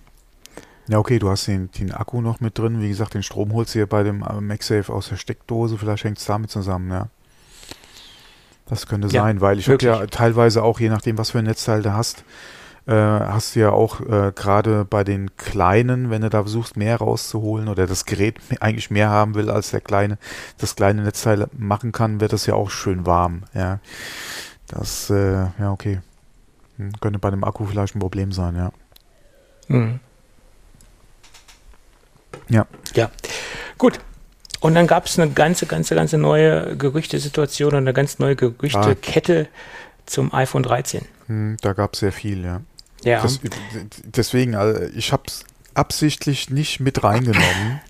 Ich habe es äh, mit reingenommen, weil ich so ein paar Dinge raufgeschrieben habe. Ich fasse das auch kurz zusammen. Okay. iPhone 13. Äh, wir sollen jetzt angeblich äh, jetzt wirklich und definitiv ein 120 Hertz Display äh, sehen. Mm, das Interessante daran ist, dass der Leaker Max Weinbach das Ganze ja schon beim letzten iPhone 12 mhm. prognostiziert äh, also beim aktuellen iPhone äh, prognostiziert hat, also beim hat, 12er Modell. Haben wir die Gerüchte bzw. Die, die, die, diese, dieses Rufen nach äh, 120 Hertz Displays nicht schon seit dem 10er? Äh, die existieren schon lange, also ob es jetzt beim 10er schon war, das kann ich jetzt nicht sagen. Allerdings muss man fairerweise auch dazu sagen, kurz bevor das 12er dann auch released worden ist, hat er diese Statements nochmal zurückgezogen und hat gesagt, das kommt dann wohl doch nicht mit einem 120 Hertz Display. Also kurz vorher hatte er damals nochmal einen Rücks Rückzieher gemacht. Äh, allerdings behauptet er natürlich jetzt, dass es beim 13er kommt. Und ich gehe auch davon aus, dass wir es jetzt auch sehen werden, weil äh, der Druck der, der Konkurrenz, sprich der Android-Konkurrenz, ist natürlich sehr groß. Und ähm, da würde es natürlich jetzt äh, dem Gerät gut zu Gesicht stehen, jetzt auch endlich mal ein 120 Hertz Display zu bekommen. Des Weiteren spricht er von einem Always-On-Display. Ja, okay, das haben auch schon einige Konkurrenten im Sortiment. Die Frage ist natürlich nur, wie Apple das interpretiert, ob es sich wirklich äh, über die ganze Fläche des Gerätes äh, bezieht oder nur Teilbereiche, die dann äh, permanent eingeblendet werden. Also die Frage ist natürlich da, wie wird Apple Always On interpretieren, wenn sie es überhaupt interpretieren? Dass sie es können, haben sie ja bewiesen mit der Apple Watch. Ähm, das ist ja möglich und das äh, funktioniert allerdings natürlich auch in einem kleineren Bereich, kleinere Displaygröße etc. pp. Möglich ist es, klar. Mhm. Dann gab es noch Statements zu der Rückseite. Die soll jetzt etwas griffiger werden äh, und etwas anders designt werden. Man spricht von einem matten Design der Rückseite. Und man spricht wieder äh, davon, dass die Pro-Geräte eventuell ein Titanium-Finish bekommen oder eine Titanium-Rückseitenlegierung. Diese Titan-Gerüchte, die haben wir in der letzten Zeit verstärkt gesehen. Speziell kam das ja auch aus dieser Patentgeschichte heraus. Äh, verschiedene Dinge wurden da ja patentiert, die mit äh, Titanium oder mit einer Titanium-Legierung zu tun haben. Und das wurde jetzt hier nochmal aufgegriffen. Liegt ja auch irgendwo nah. Ob das kommen wird oder nicht, ist ein ganz großes Fragezeichen. Dann soll die MagSafe Geschichte verbessert werden. Speziell soll der Magnetismus oder die, die, die Stärke oder die, die, die Klebefähigkeit, hätte ich bald gesagt, verbessert werden. Liegt auch irgendwo nah, dass da was kommen wird. Bezug nimmt äh, Weiterentwicklung von, von MagSafe ähm, dass sie nicht auf der aktuellen Technik oder auf der aktuellen Sache stehen bleiben werden. Ähm, das kann man sich ja eigentlich auch ausmalen, dass auch diese Technologie weiterentwickelt wird. Ich will nicht nur hoffen, dass die, die Klebefähigkeit verbessert wird, sondern auch die, äh, die Ladefähigkeit oder die, die, die, die Power, die einfach über, über, über den MagSafe läuft, dass die verbessert wird und dass wir da nicht nur bei äh, diesen äh, geringen Wattzahlen stehen bleiben, sondern dass da auch ein bisschen mehr Saft über den MagSafe Connector laufen wird. Tja, das sind, glaube ich, so die größten Gerüchte äh, zum 13er. Und äh, viele spekulieren ja auch, dass es portless werden soll. Glaube ich nicht, dass die 13er schon portless werden, weil dafür ist einfach der MagSafe in meinen Augen noch nicht weit genug, es sei denn, sie präsentieren uns dann einen so weiter so stark weiterentwickelten MagSafe, dass er dann auch wirklich den herkömmlichen Port ablösen kann. Also Aha. von der Performance her. Mhm. Das ist die Frage. Das ist die Frage. Was ich noch nicht sehe. Ja, das, im Großen und Ganzen soll das Design halt so bleiben.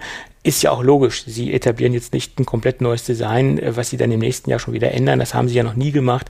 Ich glaube, dieses grundlegende Design, was wir jetzt sehen, das werden wir die nächsten drei Jahre, drei, vier Jahre äh, so beibehalten. Gehe ich mal ganz stark von aus. Also das aktuelle Design haben wir mindestens auf jeden Fall noch ein Jahr. Ja, wenn nicht sogar noch länger. Das, das, ja, äh, das ist dann die Frage, aber alle ein Jahr auf jeden Fall, ja. Ein Jahr auf jeden Fall, ja klar. Ganz, ganz, ganz sicher. Ja, und ob es jetzt iPhone 13 oder iPhone 12S heißen wird, das ist auch noch ein großer ein großes Fragezeichen, mhm. weil 13 ja in einigen Ländern nicht so gerade positiv behaftet ist, äh, was, was die Zahl an sich angeht. Ich glaube bei uns ja auch nicht. 13 ist ja auch bei uns so eine Unglückszahl. 13, genau, bei uns, ja, ja. Mhm. Im Flugzeug findest du ja, glaube ich, auch keine 13. Sitzreihe, so viel wie ich weiß. Oh, ich glaub, keine Ahnung. Keine ja. Ahnung. Aber ich meine, 12S Max Pro ist ein bisschen lang, ne? Finde ich, ist ein bisschen sperrig. Ja, das ist ein bisschen sperrig, ja. Oder Pro Max, das heißt ja, nee, 12S Pro Max, so würde es ja dann äh, richtig heißen, wenn man mit S arbeiten würde. Ja, vielleicht gehen sie auch gleich auf iPhone 14 oder wechseln auf die Jahreszahl, äh, keine Ahnung. Ja. Ja, ja das, wir haben schon über Namen so oft spekuliert, weil die ja auch immer absurder werden, ja. Ähm, wo wir auch schon gesagt haben, vielleicht in Zukunft nur noch iPhone, ja, nur wie machst du das dann wieder äh, mit den, wenn das nächste iPhone, neue iPhone kommt? Die Problematik hatten wir ja dann auch schon ja, in der Vergangenheit gehabt, ja, gerade mit dem iPad, ja, mit der Namensgebung. Ähm, und äh, ja, machst äh, ja, das ist halt schwierig, ja. Wahrscheinlich wird es einfach so weitergehen, ja. iPhone 13, 14.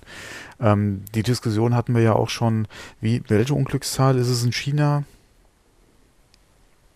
Keine Ahnung. Die 7? Nee, nicht Nee, nee, 7 war es nicht. Nee, nee. Ja, weil, 7 gibt es ja. Ja, iPhone ja, 7 gibt es ja. Ja, ja, warte mal, lass mich gerade mal gucken. Unglückszahl China. Und Och, jetzt googelt er noch während der Sendung.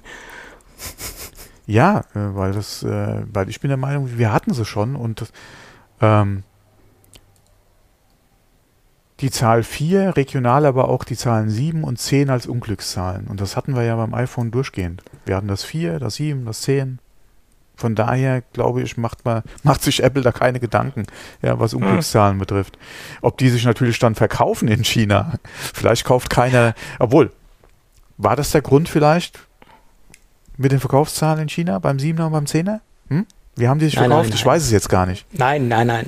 Das glaube ich jetzt weniger. Nein. Von daher hat sich also da, bei uns ist zum Beispiel die, die Zahl 7 ja eine Glückszahl bei uns in, in Deutschland oder ja. ich glaube generell in Europa ist 7 sehr positiv behaftet. Ne? Also das jetzt immer so als Beispiel. Das ist ja, jetzt wobei man sagt ja auch hier das verflixte siebente Jahr. Ja, gut. Von daher. Gab es nicht auch mal eine Show mit Rudi Carell, die verflixte sieben? Okay. Boah, keine Ahnung. Ja. Am laufenden Band. Ja, die gab es auch. Das war doch der Rudi, oder? Ja, Rudi hat ja mehr als eine Sendung gemacht. Ja, aber das, ich meine, das war der Rudi, oder? Das war, ja, das war Rudi. Ja, okay. Ist, ich meine, Rudi hat auch Herzblatt gemacht. Ich meine, auch ein bisschen ja, Herzblatt lebt aber, bei uns ja auch weiter im Podcast. Aber auch da mit Rudi Carell Herzblatt top. Ähm, genauso wie Wetten das, ja. Äh, Frank Elsner und Thomas Gottschalk, top, ja. Ähm, wobei, ich würde da auch eher noch, vielleicht bin ich auch einfach zu alt, ja. Ich bin ein alter Sack mittlerweile. Ja. Frank Elsner fand ich ja echt top bei Wetten das. Äh, Thomas Gottschalk hat einen guten Job gemacht, ja. Ähm, aber trotzdem, Wetten das, genauso verstehen sie Spaß, ja. Da gibt es auch nur eine Lösung. Ja. Ähm, ja. Vielleicht ist, ist man einfach zu alt. Ja. Ja, die verflixte 7 war eine von Rudi Carell präsentierte Spielshow. Gab es wirklich, siehst du mal. Boah, sagt mir gar nichts mehr. Ja, äh, was da genau ablief, weiß ich auch nicht mehr, aber ich weiß, dass es die Show gab. Das hatte ich noch in Erinnerung und lief von 1984 bis 1987. Okay. Ja ich kann mich komischerweise noch genau an das Logo erinnern und an die, an das CI, wie man so schön sagt. Und es lief monatlich mit Sommerpause. Das konnte man hier noch Monatlich auslesen. mit Sommerpause, okay. Also jeden Monat mit einer Sommerpause dazwischen. Mhm. Ja. Und ich meine, es gibt natürlich auch Sendungen, die innerhalb einer Sommerpause entstanden sind und zu einem Riesenerfolg geworden sind. Zimmerfrei war eine Sendung, die äh, als Experiment in der Sommerpause äh, lief oder die Sendung lief in der Sommerpause und äh, das ja. wurde eine Erfolgsstory, ne, zimmerfrei. Ja, also wobei da auch wieder, wo ist sie denn ausgestrahlt worden? Im WDR, aber trotzdem. Das hätte ähm, alle, alle, alle, dass es nie den Sprung aus dem WDR und aus der Sendezeit geschafft hat, zeigt eigentlich schon, wie Nische das Ding war. Ja, aber sie war trotzdem sehr beliebt. Und wenn man gesehen hat, wie ja, okay, das, das A-Promis dort zu Gast waren und nicht nur C- oder Z-Promis, dann war das auch eine Show, wo sich die A-Promis gut aufgefühlt, äh, dann war das aber, gefühlt haben. Ja, dann war das aber den zwei, ähm, sag mal, Moderatoren, äh, Gastgebern. Äh, den, den ja. zwei Gastgebern geschuldet ja. und garantiert nicht dem Sender und dem Sendeplatz, ja. Nein, dem, ja gut, ja, dem Sender wahrscheinlich nicht, nein. Ja, aber okay, zurück, äh, aber zurück, ähm, zurück macht, zum Thema. Aber was macht er denn mittlerweile? Götz Alsmann macht noch Musik hm, und Radiosendungen. Mhm. Ah, Radio noch, okay, gut, weil ansonsten äh, wird es ja zurzeit auch schwierig. Ja, aber ich glaube, er hat seine Schäfchen im, im Trockenen. Ne? Er, er, produziert Alben äh, äh, fleißig und ähm, macht äh, oder ja, hat, hat Wobei gerade er will doch eigentlich wahrscheinlich auch wieder raus auf die Bühne. Ne? Ja, ja, klar. Das ist echt schwierig, ja. Das alles, aber er, also es tut mir nicht nur für ihn leid, es tut mir ja für alle Künstler ja, ja, leid, klar. die aktuell momentan wirklich, wie alle anderen auch von der Pandemie betroffen sind. Aber gerade da, ja, wenn dein Herz wirklich für die Bühne brennt, ja, und du bist dann an deine vier Wände gefesselt, ja, also, boah. Wenn du dann wirklich noch die Möglichkeit hast, zu produzieren, ja, und äh, dann noch wenigstens Output zu machen, okay. Ah, aber das ist ja nichts im Vergleich zu wirklich draußen, ja. Also auf der Bühne meine ich jetzt. Ja, klar, für so jemanden ist das, denke ich, ganz, ganz scheiße, schwer. Ja. Klar. Auf jeden Fall. Gut, aber lass uns noch mal zum iPhone zurückkommen. Ja. Von Götz Alsmann zum iPhone. Das ist ein weiter Weg. Und lass Vielleicht uns hat er ja eins. Das weiß ich nicht. Schätze Ja, ich ich ihn nicht. jetzt nicht so ein, äh, dass er ein Smartphone hat. Er ist ja doch sehr konservativ unterwegs, was das Meinst du? angeht. Ja, ja. Weißt du? der, macht, der macht noch hier mit so einem Razer Klappphone, ne? Ich glaube, er hat nun ein Feature-Phone. Oder, oder wahrscheinlich so ein Sony Ericsson. Ja, ja, wahrscheinlich. Na gut, lasst uns über das iPhone 13 nochmal sprechen oder besser gesagt über Patentanträge, die gerade aufgetaucht Ja, ich sind. habe gedacht, wir, wir wären durch den Smalltalk jetzt irgendwie drumherum. Nee, nee, das, das wollte ich jetzt noch schnell durchprügeln. Okay, okay, okay, okay. Es ist nämlich ein aktueller Patentauftrag. Auftrag, super. An Patentantrag Im Auftrag aufgetaucht. ihrer Majestät. Majestät, genau, ein Patentantrag aufgetaucht. Äh, da geht es um ein 240 Hertz Display Hm. und das soll sehr dynamisch reagieren. Äh, zwar äh, soll es die 240 Hertz im Endbetrieb auch erreichen oder äh, bei einer gewissen Anforderung, bei einem schnellen Bildwechsel oder bei einer speziellen Anforderung des Nutzers soll es natürlich auch diese 240 Hertz erreichen, aber im Normalbetrieb soll es zwischen 60, 80, 120 Hertz arbeiten und nur bei extremsten Anforderungen äh, Forderungen auch diese 240 Hertz dementsprechend erreichen. Ähm, erzielt wird das Ganze durch eine Gruppierung von Pixeln, dass halt äh, verschiedene Pixel gruppiert angesprochen werden und äh, somit auch dieser schnelle Herzwechsel zu realisieren ist. Ähm, diese Pixelgruppierung hat aber auch einen Nachteil, dass die vertikale Auflösung etwas reduziert werden muss. Und ich glaube, das ist auch so der große Knackpunkt.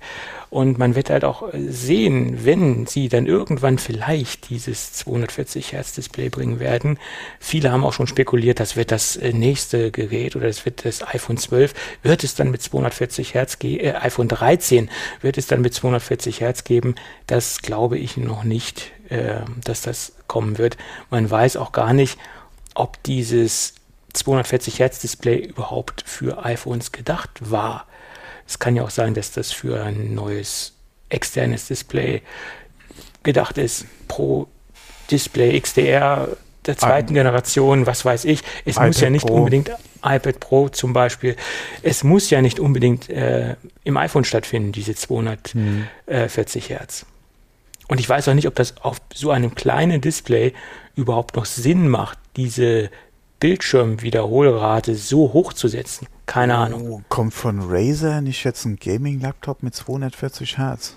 Ja, aber da bist du auch mit einer größeren Diagonale unterwegs als 6,7 Zoll im Maximalfall. Äh, ja, aber ich glaube, die machen auch 1080p. Ja, Weil alles andere von der Auflösung her, 240 wird ja auch wieder schwierig, gerade für einen, für einen Laptop, ja. Aber ist mir gerade nur eingefallen, 240. Razer, ja. Razer?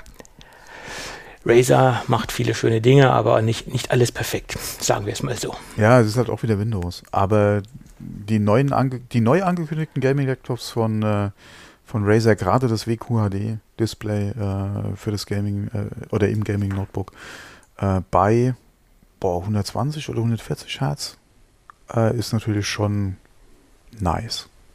Hm. Das ist schon nice, ja. Ja, gut. Aber wie gesagt, nur weil wir jetzt einen Patentantrag sehen, das sage ich jedes Mal, ja. muss daraus nicht ein Produkt entstehen oder muss dieses Feature oder diese Technik nicht automatisch in einem äh, Produkt enden. Letztendlich ist das, ähm, geht es manchmal auch nur um äh, Sicherung von Wettbewerbsvorteilen gegenüber der Konkurrenz. Mhm. Beste Beispiel ist dieses Oppo X 2021. Äh, in, in dem Gerät sollen 120 Patente drinstecken. Das Gerät wird so niemals in Serie kommen, aber sie wollen sich halt die ganze Technologie, die sie dort drinstecken haben, gegenüber der Konkurrenz sichern, dass das jetzt nicht einfach so übernommen wird. Und äh, das ist das gleiche in, in Grün letztendlich. Tja. Mhm. Mhm. Mhm. Ja, dann gibt es noch einen schönen Bericht über Apple, was die Produktionsstätten in Indien angeht. Da betreibt Apple gerade kräftig Lobbyarbeit. Ich weiß nicht, ob du das mitbekommen hast. Ja. Mhm. Es gibt ja schon eine große oder mehrere oder zwei kleine Produktionsstätten, in, soweit wie ich weiß, in Indien, wo sie ältere Geräte produzieren, die auch für den indischen Markt mhm. sind. Also ich glaube, das sind die iPad-Einstiegsgeräte oder einige iPad-Einstiegsgeräte werden dort schon gefertigt und gewisse Smartphones, ich glaube auch die SE-Geschichten, ich weiß jetzt nicht detailliert, aber so die Low-Budget-Produkte von Apple werden dort produziert, die logischerweise auch für den indischen Markt gedacht sind äh, und dort auch vermehrt Absatz finden. Das hatte auch politische Gründe. Ich glaube, Indien hat das in Teilen auch vorausgesetzt, dass dann auch eine lokale Produktion mhm. stattfinden muss. Ähm, das funktioniert auch sehr erfolgreich, doch Apple möchte noch ein wenig weiter gehen. Apple möchte den Standort Indien als äh, dritten starken äh, Standort herausarbeiten oder als die dritte starke Produktionssäule äh, heraufsetzen sozusagen. Neben äh, China und Vietnam soll Indien quasi das dritte große Standbein werden. Und äh, Lobbyarbeit betreiben sie deswegen, weil es ein staatliches äh, Subventionierungsprogramm gibt, ähm, wo der Staat halt einige Millionen reinfließen lässt. Und da bewirbt sich Apple gerade, äh, dass halt auch äh, ihre Produktionsstätten vom Staat ähm, gefördert werden. Sagen wir es mal so. Ja. Warum auch nicht? Wenn es sowas gibt, äh, muss man ja nicht seine komplette, sein komplettes Budget dort reinpumpen, wenn man äh, ja, Subventionen bekommen kann. Ja, wo, wo kriegt man denn bitte keine Subventionen? Ja, das scheint aber sehr erheblich zu sein mhm. oder erheblich zu sein, was, was Indien dort äh, reinpulvert, äh, so dass Apple da wirklich sehr, sehr viel Gas gibt, was das äh, anbelangt. Mhm. Ne?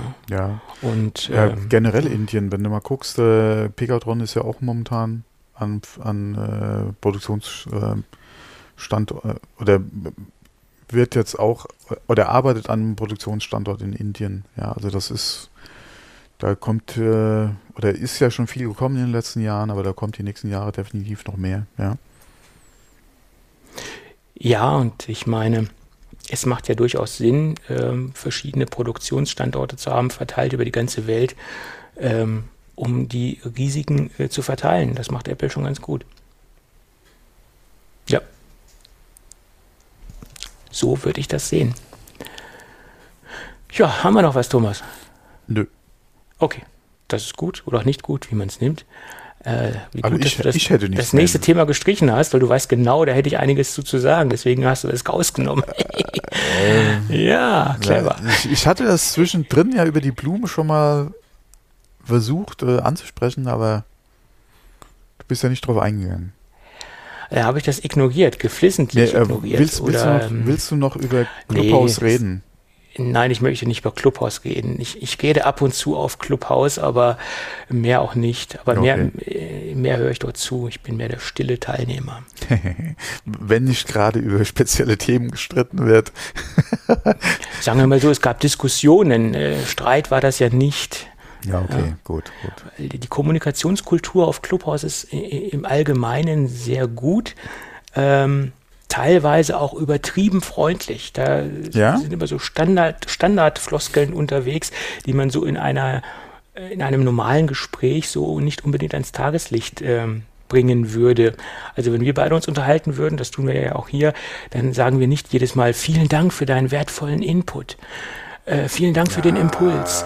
Ich übergebe jetzt freundlich an dich, lieber Thomas, oh, lieber Tobias und hin und her. Also da diese, diese aufgesetzte ist, Freundlichkeit, ja, die dort existiert, ist manchmal auch ein wenig belastend, sagen wir es mal so. Das ist ja immer stark abhängig davon, wer ja. ja, aber das, ich habe gemerkt, das zieht sich wirklich durch diese, durch diese, durch diese ganze Kommunikationskultur, die dort stattfindet.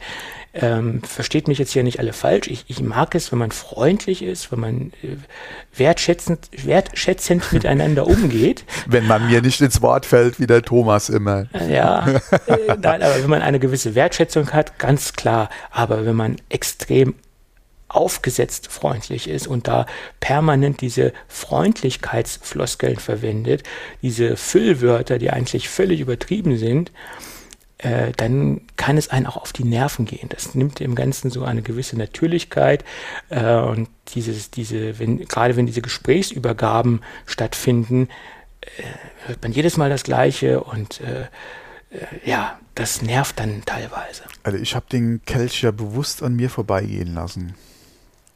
Ja, aber diese, dieser Gruppenzwang, der dann irgendwann stattgefunden hat, der hat einen dann dazu bewogen, äh, dort auch mal hinzuschauen.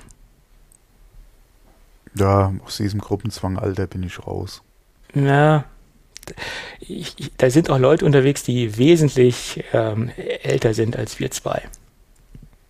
Wie immer. Die ja. Alten erobern äh, alle äh, möglichen Portale mittlerweile für sich, ja.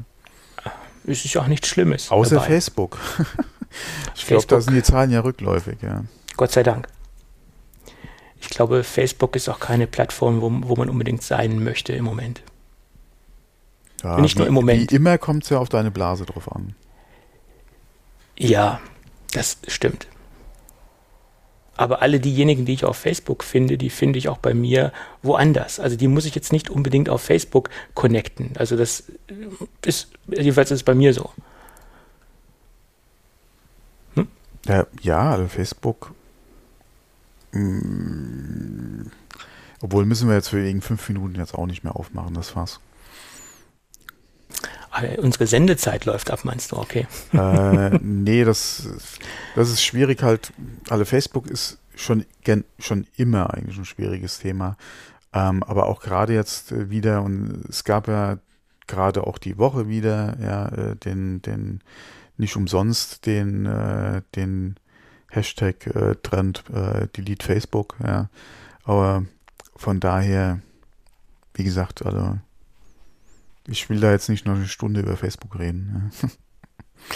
Ja. den ja, Schuh ziehe ich mir heute nicht mehr an. Ja. Aber diesen, diesen Hashtag, den gab es ja schon so oft. Und dieses Fass wird immer wieder aufgemacht und, und auch gerade diese. Wie gesagt, da ist jetzt gerade diese Woche auch wieder. Äh, ja. ja.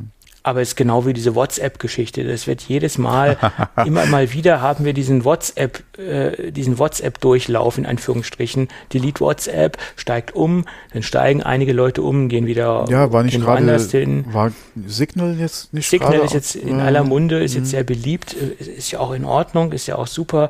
Aber ich glaube, WhatsApp zu eliminieren oder äh, sie unbedeutend zu machen, das ist nach meiner Meinung so nicht möglich.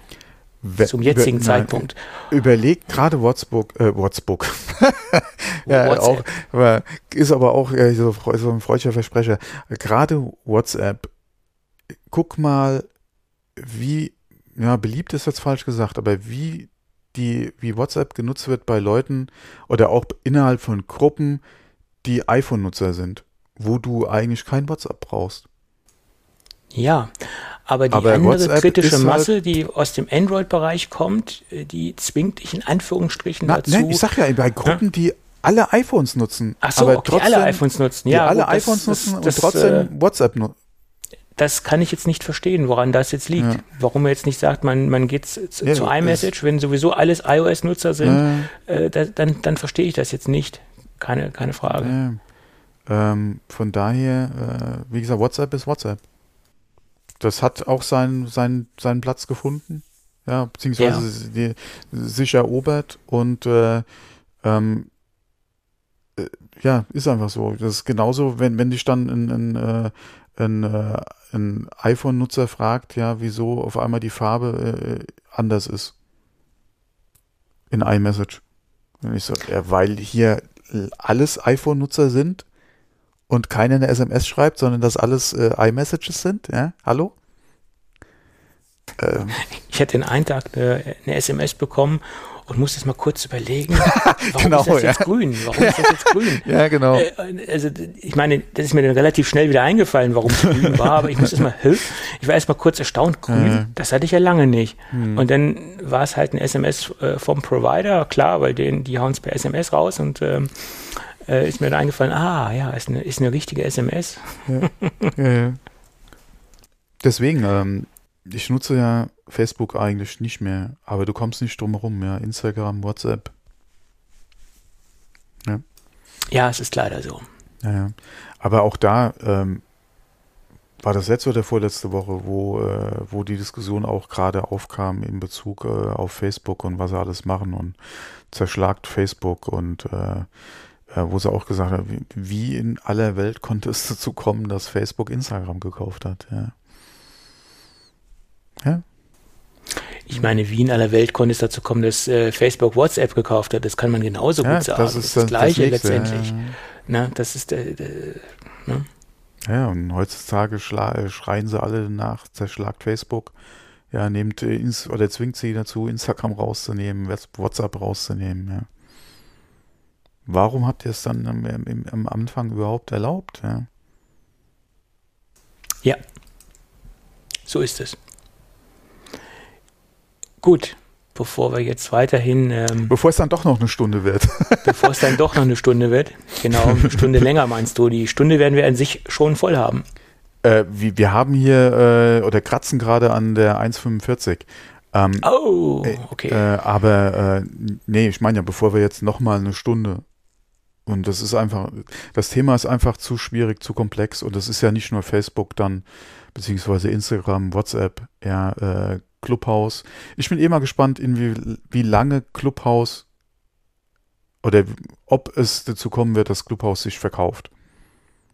Und jetzt nicht verkauft in Bezug auf, ja, äh, irgendwie sich jemanden ins Boot holen oder, oder hier das, das leidige Thema Werbung. Ja, das hatten wir ja vor der Aufnahme schon.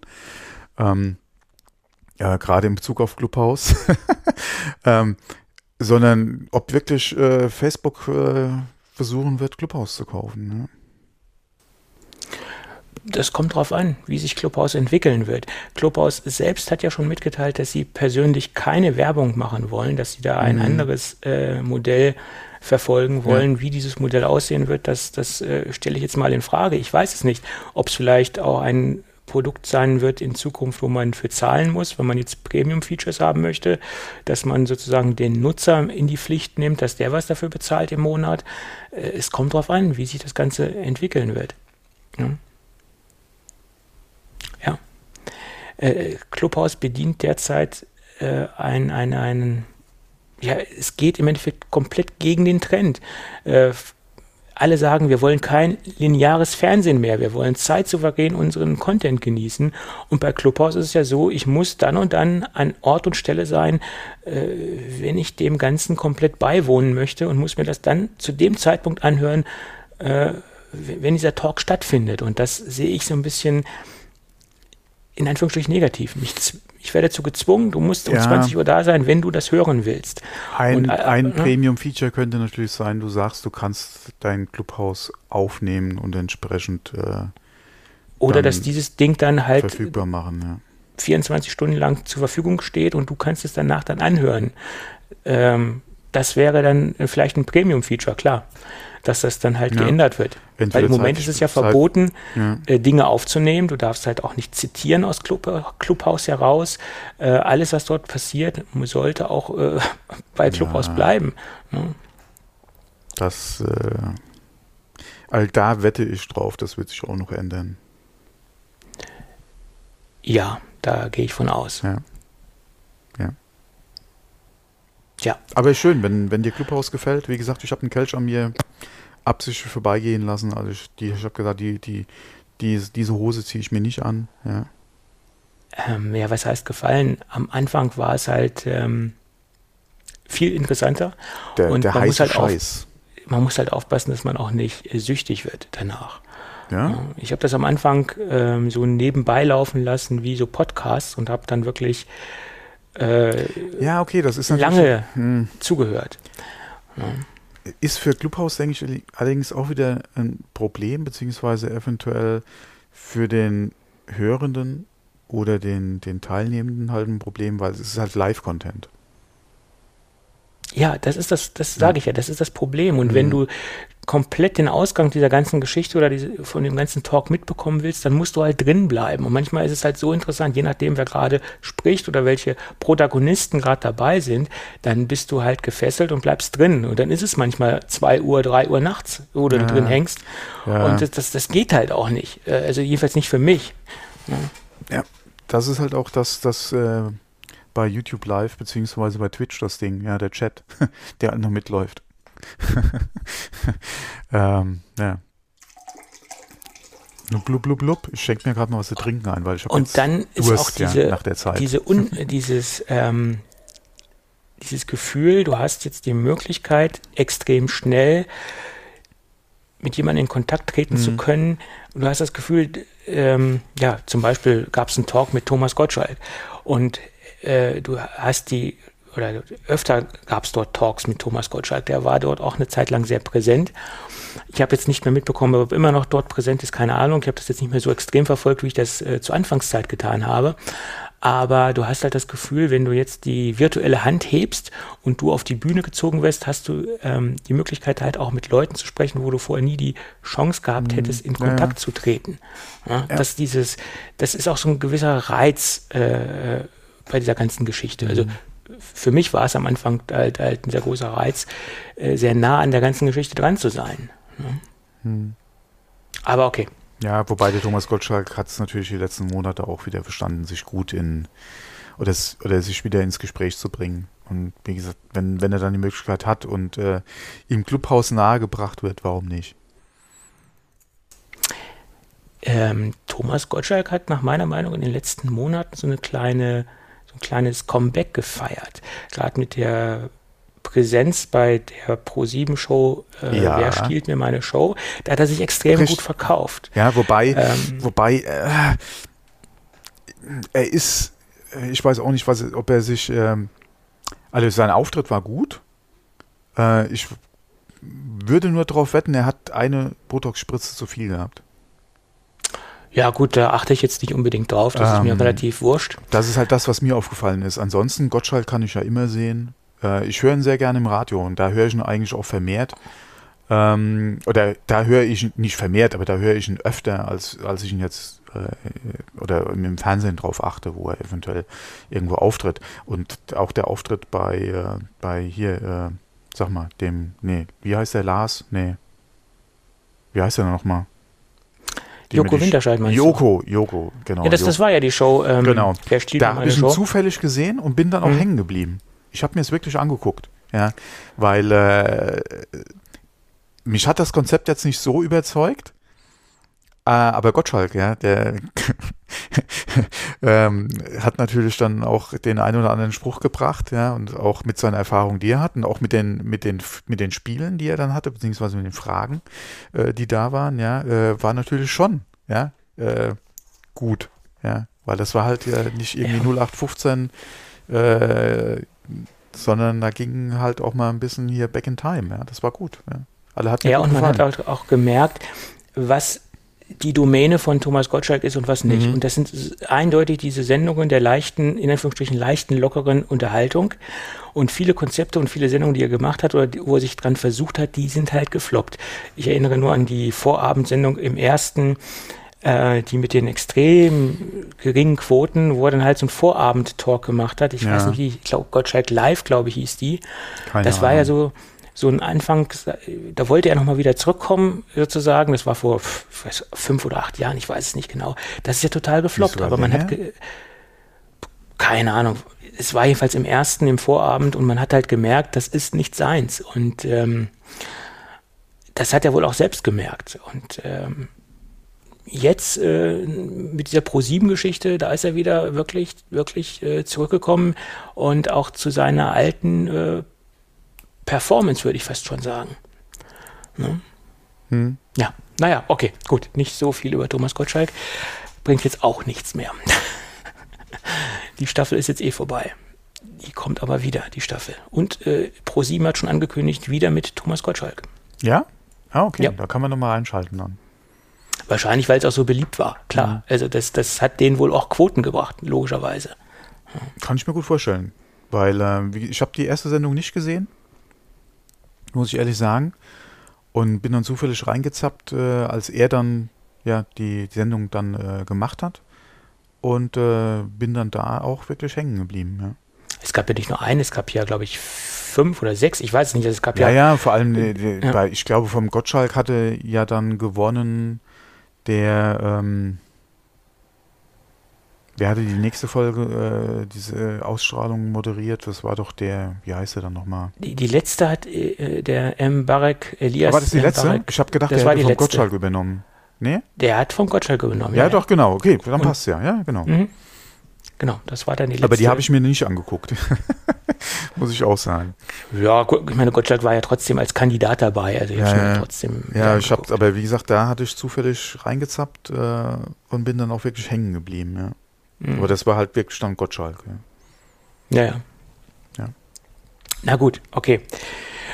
Äh, in diesem Sinne würde ich trotzdem sagen, lass uns das Ding für heute zumachen, weil ich glaube, jetzt haben wir die Zwei-Stunden-Marke geknackt. Nee, nee, haben wir nicht. Immer noch nicht. Nein. Okay. Aber wir brauchen es ja auch nicht absichtlich jetzt irgendwie voll wir machen. müssen sie jetzt nicht unnötig in die Nein. Länge ziehen Nein, wie nein, ein, ein Gummibärchen von Haribo. Ich häng, äh, ich mach, ich, ich schneide einfach mehr, äh, mehr Luft hinten dran und dann Ach haben so. wir zumindest mal im Player die zwei Stunden. Ich dachte, du schneidest äh, Werbung rein, aber wir haben Nee, ja keinen nein, nein, Werbepartner. Nein, nein, nein, nein. nee, wie gesagt, aber so, wir können es äh, rein displaytechnisch auf jeden Fall auf zwei Stunden bringen.